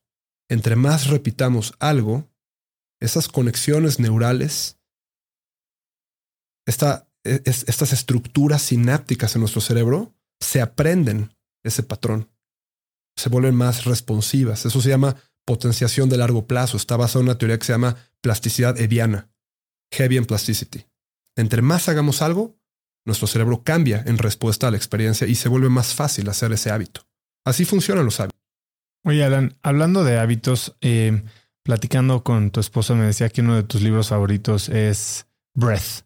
Eh, me encantó ese libro. Digo, te dan ganas de taparte la nariz y, ponerte diurex en la boca y demás. pero, ¿cómo piensas de la respiración en relación a, uno, la salud en general, pero sobre todo de la postura alrededor de respiración y qué ejercicios haces tú alrededor de respiración? No solo como mecanismo de control de estrés, que sabemos que es muy eficiente, sino de eh, incluso de ejercicio o de expansión de caja torácica? El músculo que propicia eh, los cambios de presión y que van a hacer que mis pulmones se inflen y se desinflen es el diafragma. El diafragma es un músculo y como cualquier músculo puede ser optimizado, puede trabajar mejor, puede estar más fuerte o puede estar más débil. Cuando tú estás respirando de manera autonómica. Hay una parte del cerebro que se llama el bulbo raquídeo. El bulbo raquídeo controla la respiración. La respiración automática. Porque tú no estás pensando en respirar, sin embargo, respiras. Cuando estás respirando en automático, hay cierto nivel de expansión diafragmática y hay cierto nivel de llenado de aire a los pulmones. Subsecuentemente, la respiración es interesante porque si bien es un proceso automático, también puedes tener cierto nivel de control. Tú puedes modificar tus patrones respiratorios, puedes modificar la cantidad de aire que metes. Si tú respiras a conciencia, esa expansión diafragmática, ese volumen de aire puede ser mucho mayor. Entonces tú tienes la capacidad, de cierta manera y en ciertos rangos, de modular la saturación de oxígeno. Si tú entiendes que la saturación de oxígeno y entiendes al oxígeno como uno de los principales combustibles de energía, inclusive a nivel y sobre todo a nivel cognitivo, tú tienes la capacidad de alterar tu estado emocional y tener una regulación autonómica por medio de la respiración. ¿Qué hice antes de este podcast? No me viste, pero te pedí ir al baño. Fui al baño, pero más que ir al baño, me fui a echar unas respiraciones. Porque yo sé que a través de ciertos patrones de respiración, puedes incrementar tu estado autonómico, regularlo, disminuir, excitarte, calmarte. Tienes ese control. Entonces, la respiración es un mecanismo muy interesante mediante el cual podemos tener un control de cómo es nuestro estado emocional. ¿Y qué tipo de respiraciones hiciste ahorita antes de empezar a grabar? hice una respiración, hice como si fuera un tipo de hiperventilación para realmente excitarme un poco, para incrementar mi, mi autonomic arousal, mi, mi, revolución autonómica, para estar un poco más prendido. Pero, por ejemplo, cuando quiero dormirme, hay otro tipo de respiración muy simple que es un patrón que se llama 478. 478 y es muy simple. Inhalas en 4, sostienes 7, exhalas en 8 hay varios patrones y, hay muchas personas que conocen muchísimo al respecto y en el libro de Breath se habla mucho acerca de eso, se habla mucho acerca de la fisiología eh, y, los patrones mecánicos de la respiración. se habla acerca de la importancia de tener músculos de la mandíbula fuertes. Se habla mucho acerca de los músculos intercostales. Por supuesto que darte dos minutos en la mañana y dos minutos en la noche, que es un esfuerzo muy marginal para respirar, puede ser como una muy pequeña meditación, puede ser como una muy pequeña, una muy pequeña práctica para simplemente meterle más oxígeno a tu cuerpo. Que remontamos a lo mismo. Si haces un poco de ejercicio, tu frecuencia respiratoria va a subir, tu frecuencia cardiovascular va a subir. Eso va a generar una entrega sistémica de niveles incrementales de oxígeno, un nivel de saturación mayor. ¿Cómo optimizar tu respiración? Por supuesto que hay una relación entre la postura y la relación y la por supuesto que hay una relación entre la postura y la respiración muy estrecha. Si tu espalda está encorvada y estás sentado todo el día, tu caja torácica, tu parrilla intercostal tienen un grado mayor de presión y esa presión va a limitar la expansión diafragmática. Volvemos al mismo punto, estas pausas activas. Levántate un segundo de tu escritorio, muévete un poco, toma tres, cuatro buenas bocanadas de aire. Respira un segundo, toma un vaso con agua. Estas pequeñas intervenciones a lo largo del día, cuando se vuelvan un hábito, yo, yo cargo mi botella de agua a donde voy. Hasta la gente me molesta. Voy a, venga, si voy a una cena o a un restaurante no llevo mi botella de agua, pero durante los días estoy con mi botella de agua. A la gente se le olvida tomar agua. Toma agua durante esa pausa activa pequeña. Respira un poco. Alarga tu caja torácica. Salte de una posición de flexión para poder expandir un poco más tu diafragma. Y al final del día es una cuestión de constancia. Y es una cuestión de estar aware, estar consciente de la importancia de ello. Por supuesto que hay muchísimas metodologías. Eh, eh, está esta corriente, eh, hay, está este, esta gran línea de pensamiento que se deriva de una clínica que se llama Buteico, en donde hay muchísima ciencia detrás de la respiración y cómo tras de la respiración puedes no nada más accesar estados alterados de conciencia, sino también hay una correlación con el óxido nítrico y hay una correlación con muchas otras cuestiones fisiológicas. Eh, está el método Wim Hof, que se volvió muy famoso por el tema del hielo, pero el tema del hielo es un talk trigger, jala mucho. Pero lo que realmente tiene valor de ese método es la respiración. Eh, hay otra metodología que se llama Oxygen Advantage.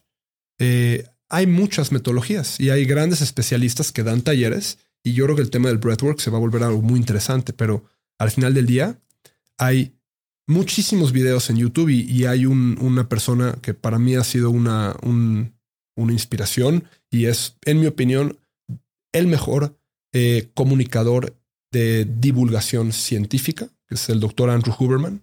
Seguramente lo conoces. Sí, claro. Em, y él habla mucho acerca de patrones de respiración y él habla mucho acerca de uno muy particular que se llama el eh, Double Inhale Sigh, ¿no?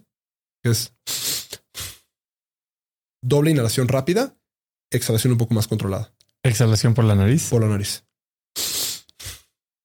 Como un mecanismo, cuando hay altos niveles de estrés, está comprobado que ese patrón respiratorio, está comprobado que ese patrón respiratorio puede disminuir esos niveles de estrés. Hay un tema que ha ganado mucha popularidad y sobre todo en círculos eh, de longevidad. Una cosa que se toca ciertamente es la masa muscular, la importancia de cargar pesos pesados, etcétera, etcétera. La otra es tu nivel de flexibilidad. Sí. ¿No? Eh, tú, una de las cuentas que tenías ahí medio de broma en Instagram era arroba good for stretching. Sí. Y siempre tienes esta posición como agarrándote la punta del pie, estirando una de las piernas a 90 grados. Pero también hay posiciones muy encontradas alrededor de, no de la, no de lo bueno o lo malo que es estirar, pero sí de, esta, de este superpoder que se le está eh, atribuyendo. ¿Tú cómo piensas sobre la elasticidad y el estiramiento en general?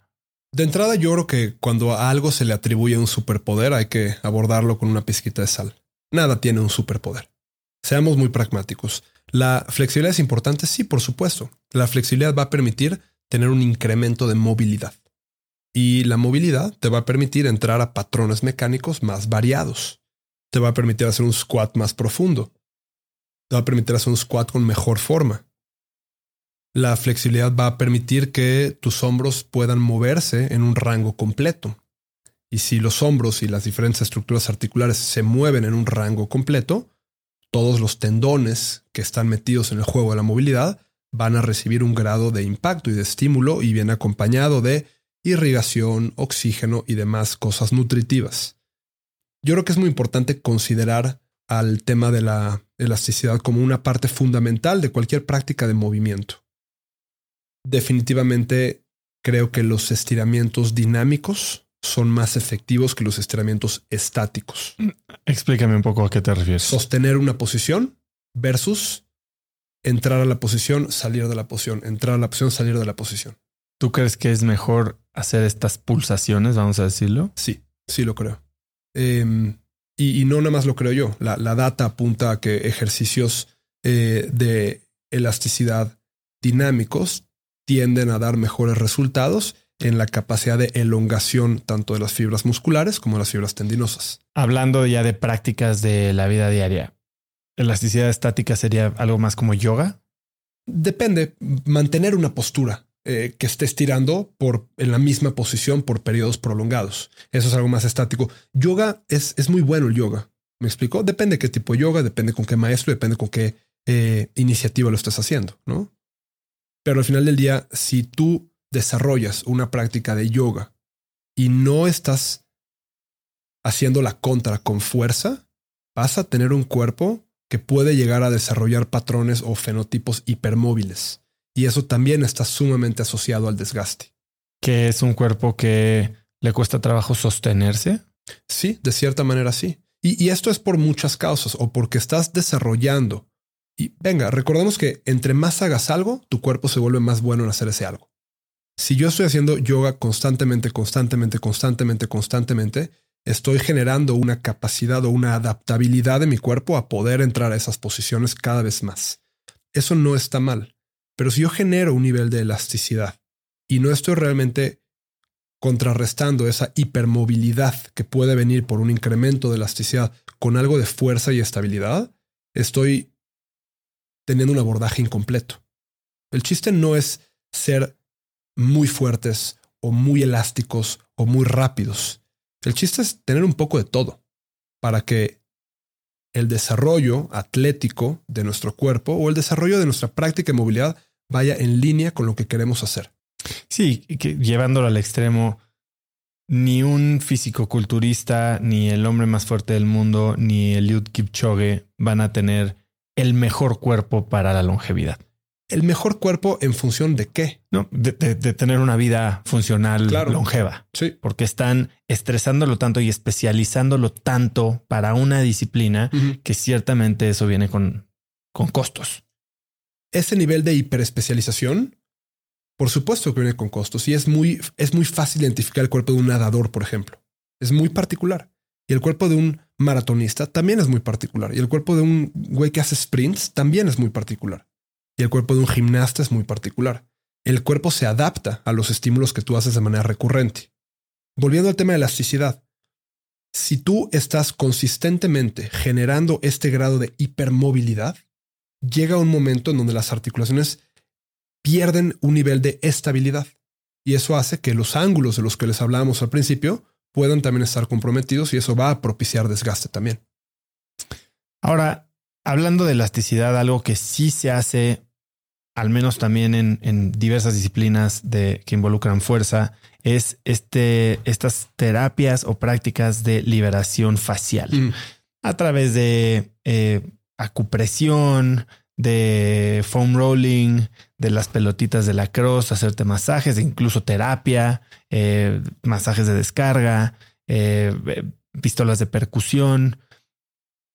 ¿Qué tipo de o, cómo deberíamos de involucrar este tipo de prácticas en nuestra rutina diaria? Mi respuesta completamente honesta y mi punto de vista profesional, si te gusta y te hace sentir bien, adelante.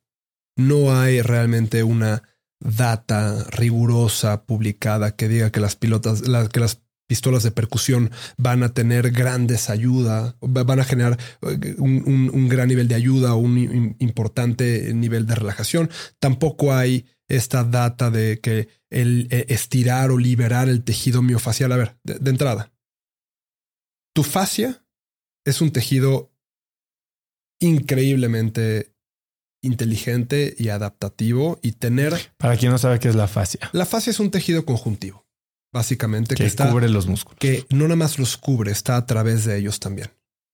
Eh, la gente piensa que está nada más por encima, pero realmente la fascia está encima y a través de los músculos también. Em, el pensar que hacer un poco de foam rolling o usar una pelotita de la cross y poner la pompa, si se siente bien, fantástico, pero pensar que esas cuestiones van a realmente impactar la fisiología de la fascia no es, no es real. ¿Me explico? Em, hay muchísimos métodos que presentan a las soluciones últimas como, ah, es que si haces este foam rolling o compras esta pelotita o compras este, este ring o compras esta pistola. A ver, todo eso, si te hace sentir bien, adelante, úsalo. Pero la realidad es que no hay ningún elemento que sea más poderoso que moverte consistentemente, interrumpir estas jornadas en las que estás mucho tiempo sentado, tener esta variabilidad de estímulo muscular. Nada va a ser más importante que eso. Algo que me gustaba mucho de, yo hice CrossFit como cinco años, bastante clavado. Eh, y me gustaba el concepto de movimientos funcionales constantemente variados, ¿no? Y como que sí te daba un, dentro de un espectro también limitado, porque no estabas haciendo absolutamente de todo, sí te daba mucha variabilidad. Ahora, yo ya estoy pasados mis 40, ya próximamente, ya más entrándole a los 50, y veo que después de la famosa crisis de los 40, a los señores nos da por meternos al ejercicio. Y tal vez hemos sido gente más eh, sedentaria por toda la vida y nos metemos, pero hasta la cocina, ¿no? Y, ves a, personas que no habían hecho nada en la vida ahora haciendo Ironmans o ultramaratones o eh, maratones que buscando tiempos agresivos. ¿Qué deberíamos de, o cómo deberíamos de pensar en este tipo de iniciativas en donde tal vez estamos tratando de cambiar nuestros hábitos de una manera bastante agresiva o, súbita eh, y yéndonos con mucha intensidad? O sea, ¿a qué nos estamos exponiendo? De entrada, creo que primero felicitarse, porque requiere un nivel de enfoque y de disciplina el hacer un cambio de esa magnitud. ¿Me explico? Entonces, de entrada es sentirse bien con la decisión que están tomando. Ahora, si ya nos metemos a específicos, creo que es importante también contemplar que el ejercicio no nada más es lo que va a generar un nivel de salud. El ejercicio tiene que ir eh, de cierta forma mitigado o contrapuesto con descanso y con sueño. Eh, para hacer ejercicio hay que cuidar cuál es la calidad mecánica con la cual nuestro cuerpo se está moviendo. Y para que nuestra calidad mecánica sea adecuada, hay que tener esta variabilidad de movimientos. Si tú te clavas con quiero hacer un Ironman, el Ironman está compuesto, el triatlón está compuesto por tres disciplinas. Carrera, bicicleta, natación. Si tú analizas el movimiento de, por ejemplo, la articulación de las caderas, en la corrida, ¿qué hace tus caderas? Adelante, atrás, adelante, atrás, adelante, atrás. Yo traigo un dolor en el flexor de la cadera que me está. Ahorita lo vamos a revisar, definitivamente. ¿Qué hace tu cadera en la bicicleta? Adelante, atrás, adelante, atrás, adelante, atrás, adelante, atrás. ¿Qué hace tu cadera en la nadada? Adelante, atrás, adelante, atrás, adelante, atrás. En ningún momento de esas tres disciplinas, en ningún momento en las. ¿Cuántas horas dura un Ironman? ¿19? ¿20? En ningún momento hay una rotación. En ningún momento hay una abducción. Entonces, estás activando secuencias musculares de manera repetitiva, repetitiva, repetitiva, y eso puede hacer que tu cadera tenga un nivel de fuerza muy particular en patrones anterior-posterior. Pero si bien puede ser muy fuerte en este patrón, puede ser muy inestable en este patrón. Entonces es muy importante, cualquier persona que esté clavada con quiero hacer más ejercicio, y no me refiero a voy a hacer por ser saludable tres, cuatro días a la semana de ejercicios. Me estoy clavando con una disciplina porque, como dices, atravesé esta crisis de los 40 y me di cuenta que el mejor antidepresivo es el ejercicio, que la mejor claridad mental es después de esta neuroquímica deliciosa propiciada por el ejercicio. Y se están clavando para hacer tiempos y hacer Ironmans. Es igual de importante el entrenamiento en sí como la forma en la que estás comiendo, como la forma en la que estás descansando, como la forma en la que estás teniendo acceso a sesiones de descarga deportiva. Que ahí sí, venga. ¿Quieres usar foam rollers? Dale. ¿Quieres usar pelotitas de la cross? Dale. ¿Quieres usar las, las, las, perdón, las pistolas de, ah, de, percusión. o quieres usar las botas Normatec? Fantástico. Yo tengo en la clínica una excelente especialista en sesiones de descarga. Yo me doy sesiones de descarga. Tengo las botas, me encanta ponerme las botas. Tengo las pistolas, me encanta poner las pistolas. Se sienten bien, ayudan. Es importante contemplar que si te estás metiendo a un entorno de competitividad, a un nivel inclusive amateur, pero competitividad, pues es importante darle al cuerpo el mantenimiento necesario para que tu carrera como corredor dure muchos años y no dure tres años y de pronto tengas un dolor en rodilla y vayas con el ortopedista y te diga, hijo, es que te volaste el, te volaste el, ligamento contralateral o tienes una lesión de menisco y ahora tienes que nadar. ¿Me explicó? Es importante cuidar al cuerpo para que, para que rinda. Y la forma más fácil de cuidar al cuerpo, realmente, en mi opinión, además de exponerlo al desarrollo de masa muscular para que tu calidad mecánica sea buena, es con el sueño. El sueño es crucial y las personas no le dan el valor al sueño. Y para dormir bien hay que hacer varias cosas. No es nada más me acuesto y me duermo. Va a estar muy difícil dormirte después de echarte un rush de una hora de Instagram. Tu cerebro está tremendamente excitado.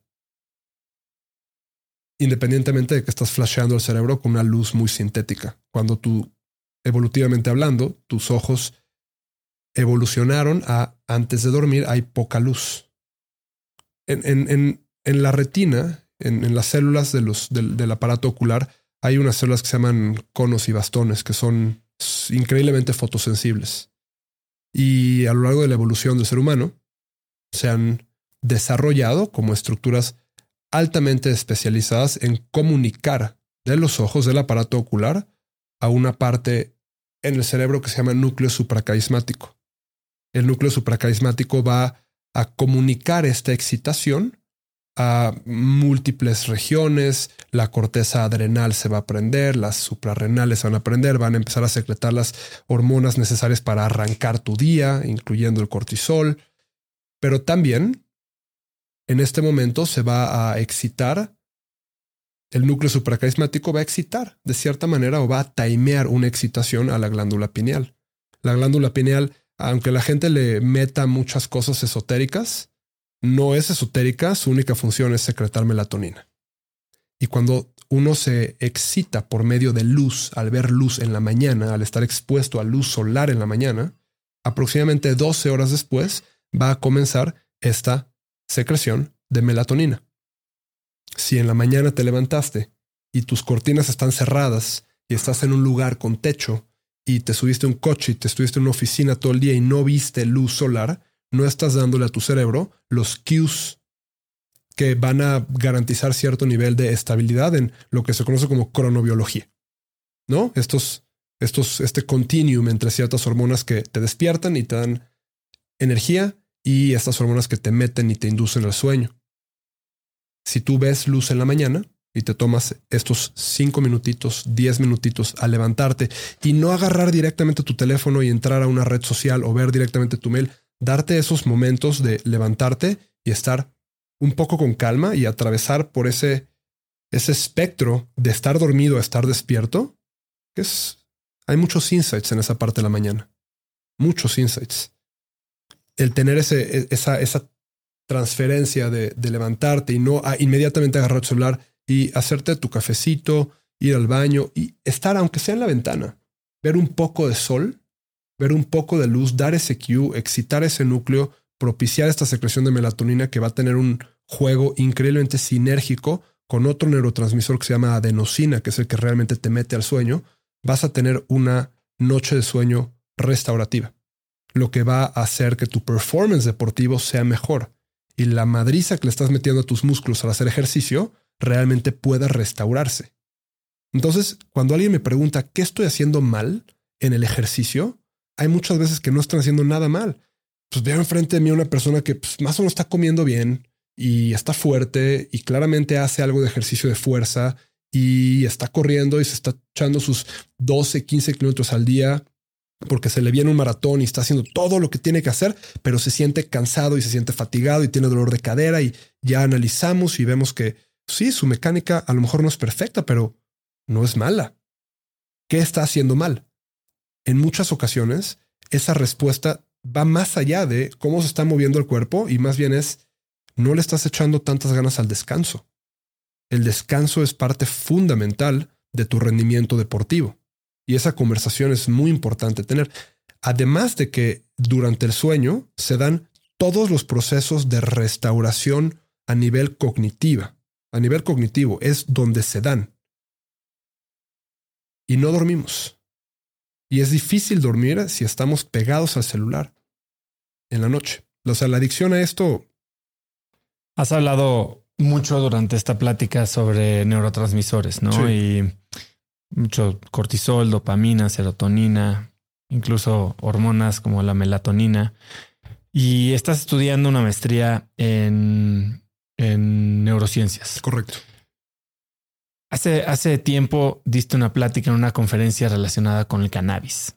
Sí. ¿Qué relación o cómo piensas tú de la neurociencia o la neurobiología relacionada con el desempeño físico, vamos a decirlo, la salud en general, pero también cómo juega, en este caso, y vamos a llamarle suplementos como el cannabis o alguna otra sustancia psicoactiva. Es una conversación muy interesante y se puede abordar de muchas formas. Yo creo que estamos en un momento muy apasionante y crucial en donde posiblemente a nuestra generación nos toque ver una revolución en el campo de la medicina psiquiátrica. La mayoría de los antidepresivos funcionan por medio de un mecanismo que se llama eh, inhibición selectiva de la recaptura de serotonina. Casi todos los antidepresivos funcionan con este mecanismo. Es un mecanismo muy elegante. Sin embargo, es una propuesta farmacológica que se propuso hace más de 50 años y no ha habido realmente un update. Los enteógenos, las sustancias psicoactivas, están ahorita mucho en boga. Los tratamientos con psilocibina, los tratamientos con ketamina, los tratamientos con MDMA, eh, el concepto de las microdosis, las macrodosis, estos nuevos terapeutas que están surgiendo que te ayudan a... Yo creo que hay infinito valor y vale la pena estudiar más. De primera instancia, creo que se necesita todavía mucha más data. Creo que el explorar de manera recreativa con sustancias que tienen la capacidad de realmente impactar a tu química cerebral, a impactar tu sistema de catecolaminas, impactar tu sistema dopaminérgico, impactar múltiples procesos de neuroconducción muy complejos puede llegar a ser peligroso si no se hace con cuidado. Creo que la ciencia tiene todavía un gran camino por, por avanzar, eh, pero creo que ya hay muy claros indicios de que vamos para allá. John Hopkins ya aprobó un ensayo clínico en humanos de tratamiento con el uso de psilocibina. Ya hay ensayos muy interesantes que apuntan hacia data muy esperanzadora para patologías, por ejemplo, como eh, para personas con, trastornos obsesivos compulsivos, em, para personas que sufren de estrés postraumático. Estamos llegando a una revolución de la medicina psiquiátrica y es muy fortuito que lleguemos a este punto ahorita porque yo creo que verdaderamente el reto más importante a nivel salud del ser humano en los siguientes 30 años va a ser la salud mental. Hemos hablado acerca de el dolor, y hemos relacionado el dolor con tu sistema musculoesquelético. Y hablamos un poquito de nutrición, y hablamos un poquito de sueño, y hablamos un poquito de cómo manejar el estrés por medio de, respiración. Todas estas son iniciativas que hacen a tu cuerpo más sano.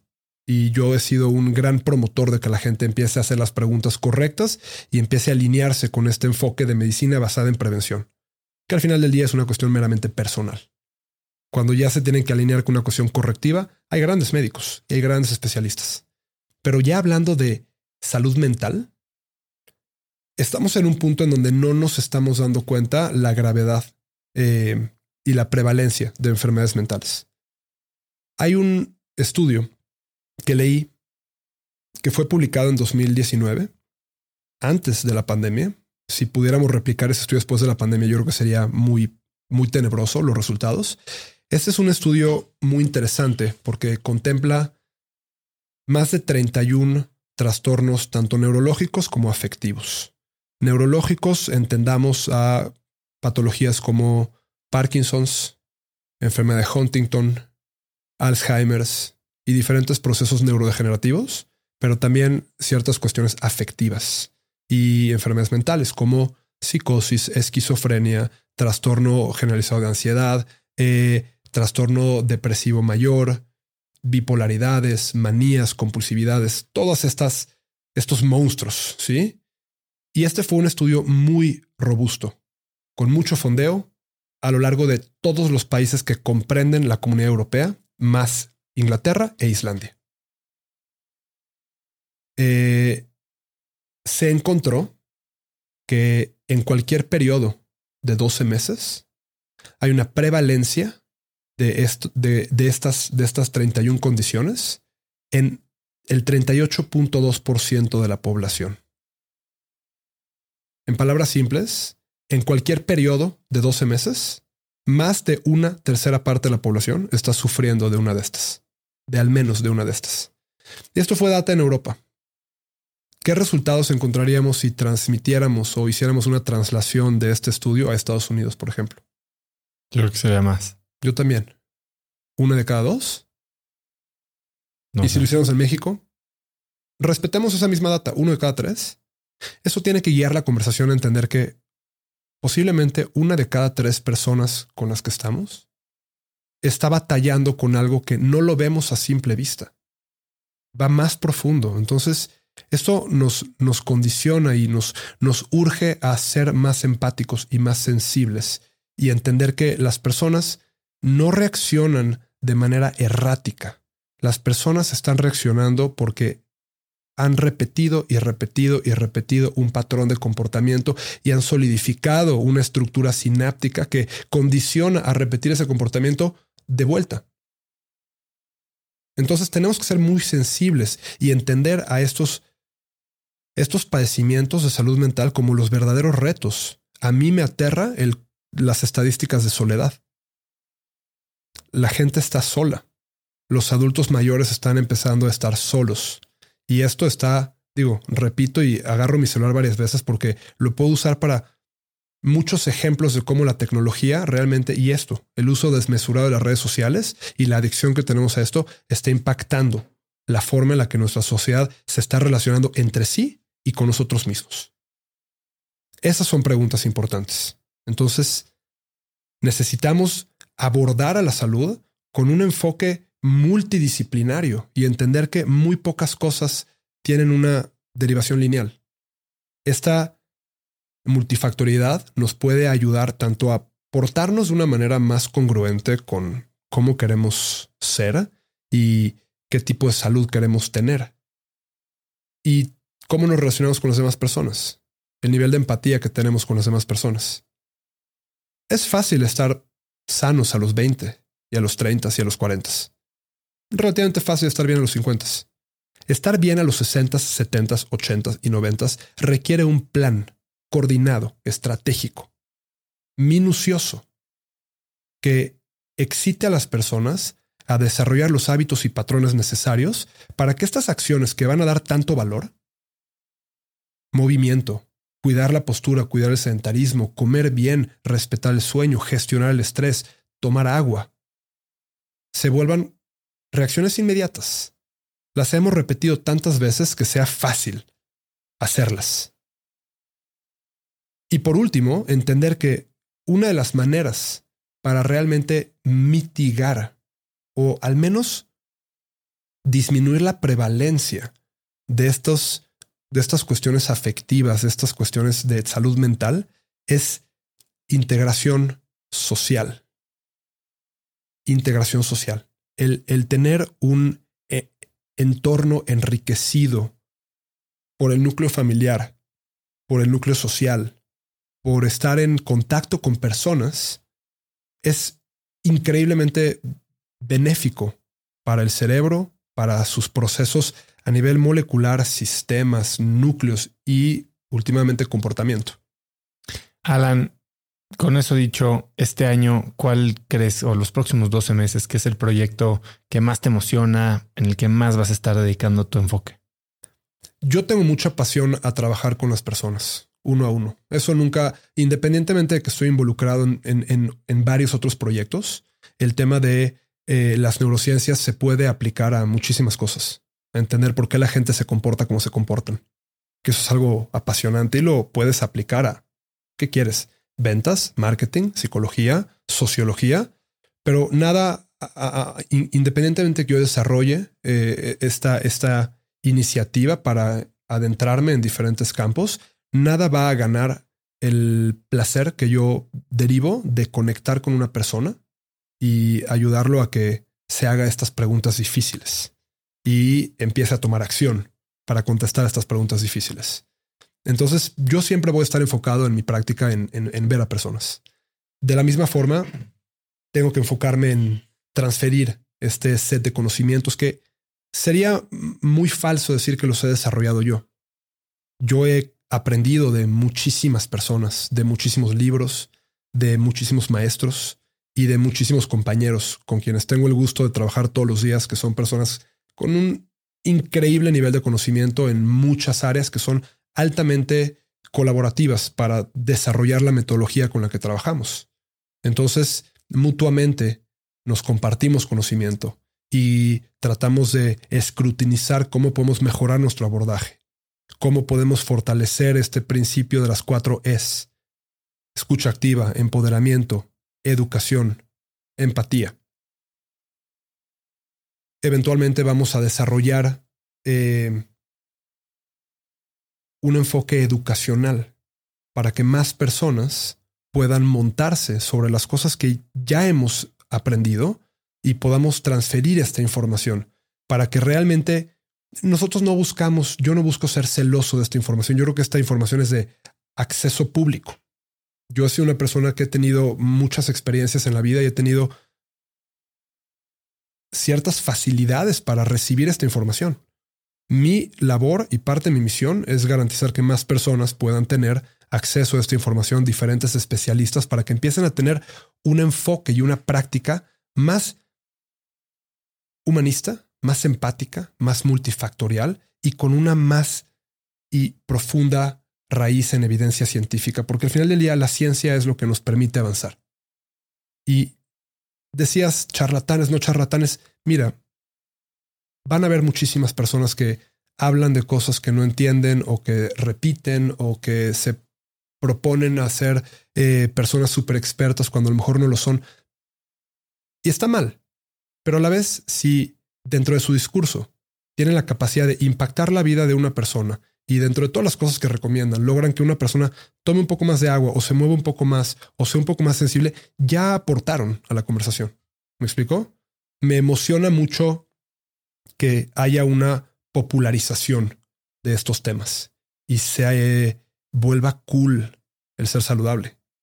Que ya no sea tan cool el ir a la peda y al antro y se vuelva cool ser parte de un grupo de corredores y echarte un café en la mañana en lugar de echarte un tequila en la noche.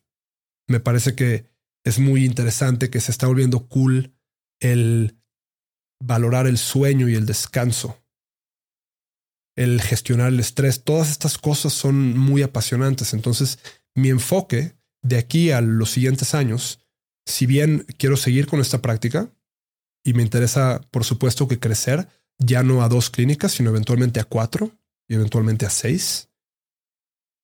Para que este crecimiento pueda ser algo sostenible, necesitan haber personas que compartan este nivel de conocimiento, información y que puedan tener la sensibilidad para implementarlo de una manera pragmática, entendiendo que las personas que tienen dolor tienen miedo también, porque el dolor viene con limitaciones. Y cuando ya no puedes hacer algo, te da miedo. Y a veces las personas confunden ese miedo con enojo. Tener esa capacidad para entender esas diferencias y esas, esas nuances, esas minuciosidades, es lo que realmente permite tener un abordaje más 360 grados y entender qué necesita cada quien. Alan, y para cerrar, si pudieras escribir un mensaje en el cielo para que millones de personas lo vieran, ¿qué diría? Blinda a tu cuerpo para el futuro. Como decíamos, es fácil estar bien en los 20 y en los 30 y en los 40. Estar bien en los 50, 60, 70, 80 y más requiere una estrategia. Y no es una estrategia que requiere largas jornadas de horas al día y de hacer muchísimo ejercicio y tener una dieta muy específica. Radica en simplemente repetir una serie de comportamientos, volverlos un hábito. Recuerda, eres lo que repites. Somos lo que repetimos. Nuestro cerebro es una máquina de optimización que identifica patrones y se adapta a ellos. El cerebro cambia con la experiencia. Y si lo exponemos a una serie de repetición, repetición, repetición, estas acciones que nos van a ayudar a blindar a nuestro cuerpo para el futuro se vuelven automáticas y se vuelven fáciles. Pues Alan, ha sido sumamente enriquecedora esta conversación, eh, muy amplia. Yo venía con, la idea de, hablar mucho de la parte motriz y ciertamente me abres la perspectiva a las cosas que podrían estar generando algunas de las de los problemas o de los eh, dolores o como le dices, patologías que estoy viviendo ahora. Eh, gracias por estar aquí, eres un crack. Eh, ¿Dónde puede la gente saber más de Sud, seguirte a ti? Tienes una nueva cuenta de Instagram. Acabo de abrir una cuenta nueva de Instagram que la voy a ir poblando progresivamente. Es alan.abruch. vamos a ir sacando información progresivamente que toquen todos los temas que hemos hablado en esta conversación simultáneamente la cuenta de, de SudMX. Eh, ahí es una conversación específica a temas de biomecánica, temas de dolor, temas de performance deportivo. La clínica está en México, la clínica está en Monterrey. En Monterrey está en el Hospital San Brano León y en México está en Polanco. Y tenemos varios canales, particularmente por la página web. Nos pueden buscar, nos pueden encontrar. ¿Cuál es la página? Sud.mx. Sud.mx. S ooth.mx y todas las personas que nos escriben reciben un, una contestación por una persona, no por un bot, para hablar realmente de qué es lo que tienen y poder entonces asignarlos hacia la vertical terapéutica que haga sentido. ¿Algo que quieras agregar, Alan? Qué gusto estar aquí y tener esta conversación contigo. Muchas gracias. Y gracias por abrir este espacio para que tantas personas aporten tanto valor, porque lo que se necesita es esta divulgación y conocimiento de tantas personas que vienen aquí. Yo escuchando estos episodios he aprendido muchísimo de muchas personas. Pues gracias por compartir. Gracias a ti. Si te gustó el episodio, lo que más me puede ayudar es que lo compartas con alguien por donde sea, mándales un mensaje, un clip de redes sociales, en WhatsApp, en tus redes, por donde sea. Ayúdame a que los mensajes de Cracks lleguen a más y más personas. También sigue Cracks Podcast en Spotify y por favor dale clic al botón de suscribirte en YouTube y si es en iTunes califícanos con 5 estrellas para que más gente nos encuentre. Puedes encontrar links a todo lo que mencionamos Alan y yo el día de hoy, que fueron muchas cosas, libros, videos, etcétera, en las notas del episodio en cracks.la diagonal 240. Y antes de irte, no olvides que si quieres recibir todos los viernes un correo muy corto que mando todos los viernes de mi parte, escrito por mi mano con 5 tips, artículos, libros, gadgets, frases o cosas que encuentro en internet o que me recomiendan mis invitados o mis amigos y que creo que pueden ayudarte a tener una vida más productiva o a empezar una conversación interesante este fin de semana, simplemente puedes suscribirte a Viernes de Cracks. Son más de 100 100 mil personas las que lo reciben cada semana, muchos de mis invitados al podcast y gente de primera con mentalidad de crecimiento, así que vas a estar en muy buena compañía. Para recibirlo puedes registrarte totalmente gratis en cracks.la diagonal viernes, solo déjame tu correo y muy pronto estaré en tu inbox. Eso es todo por hoy, yo soy Osotrava y espero que tengas una semana de cracks. Si tienes una empresa, esto te interesa. El 14 de mayo voy a tener una plática cruda y honesta con Simón Cohen, fundador de Enco Global, una de las empresas más rentables del mundo, sobre lo que se necesita para crecer tu negocio. Después de muchos años en el mundo del emprendimiento y con la perspectiva de los cracks a quienes he entrevistado, hoy sé que la realidad es que no existe un secreto si es que quieres escalar. Lo que sí funciona es tener hábitos y sistemas sólidos, claridad en tus metas y aprender de quienes lo están logrando todo hoy, en tiempo real. Te invito a Business Hackers, un evento virtual en el que por primera vez Simón nos contará los detalles de su negocio para entender qué hay detrás de ese éxito y qué es lo que se necesita para replicarlo en tu propia empresa. Conéctate a Business Hackers desde donde estés el próximo 14 de mayo. Inscríbete hoy mismo en cracks.la diagonal hackers y encuentras el link en la descripción de este episodio. Este episodio es presentado por Diri Móvil, la innovadora compañía de telefonía celular que conecta a cientos de miles de mexicanos. Yo no sé a ti, pero lo peor que me puede pasar es quedarme sin datos en mi plan o quedarme incomunicado en eventos y no poder trabajar desde donde esté. Platicando con amigos sobre este problema, hace unos meses conocí Diri, que es el líder indiscutible en la venta de eSIMs digitales que puedes usar como línea principal manteniendo tu número actual o también como línea secundaria para siempre estar conectado en México, Estados Unidos y Canadá. A través de la aplicación de Diri puedes gestionar tu línea y elegir entre diversos planes como el que yo uso de 40 gigas al mes por solo 279 pesos. Por escuchar cracks, Didi te regala 7 días de servicio ilimitado totalmente gratis descargando tu eSIM gratis en didi.mx diagonal cracks. Didi se escribe D de dedo y R I.mx diagonal cracks.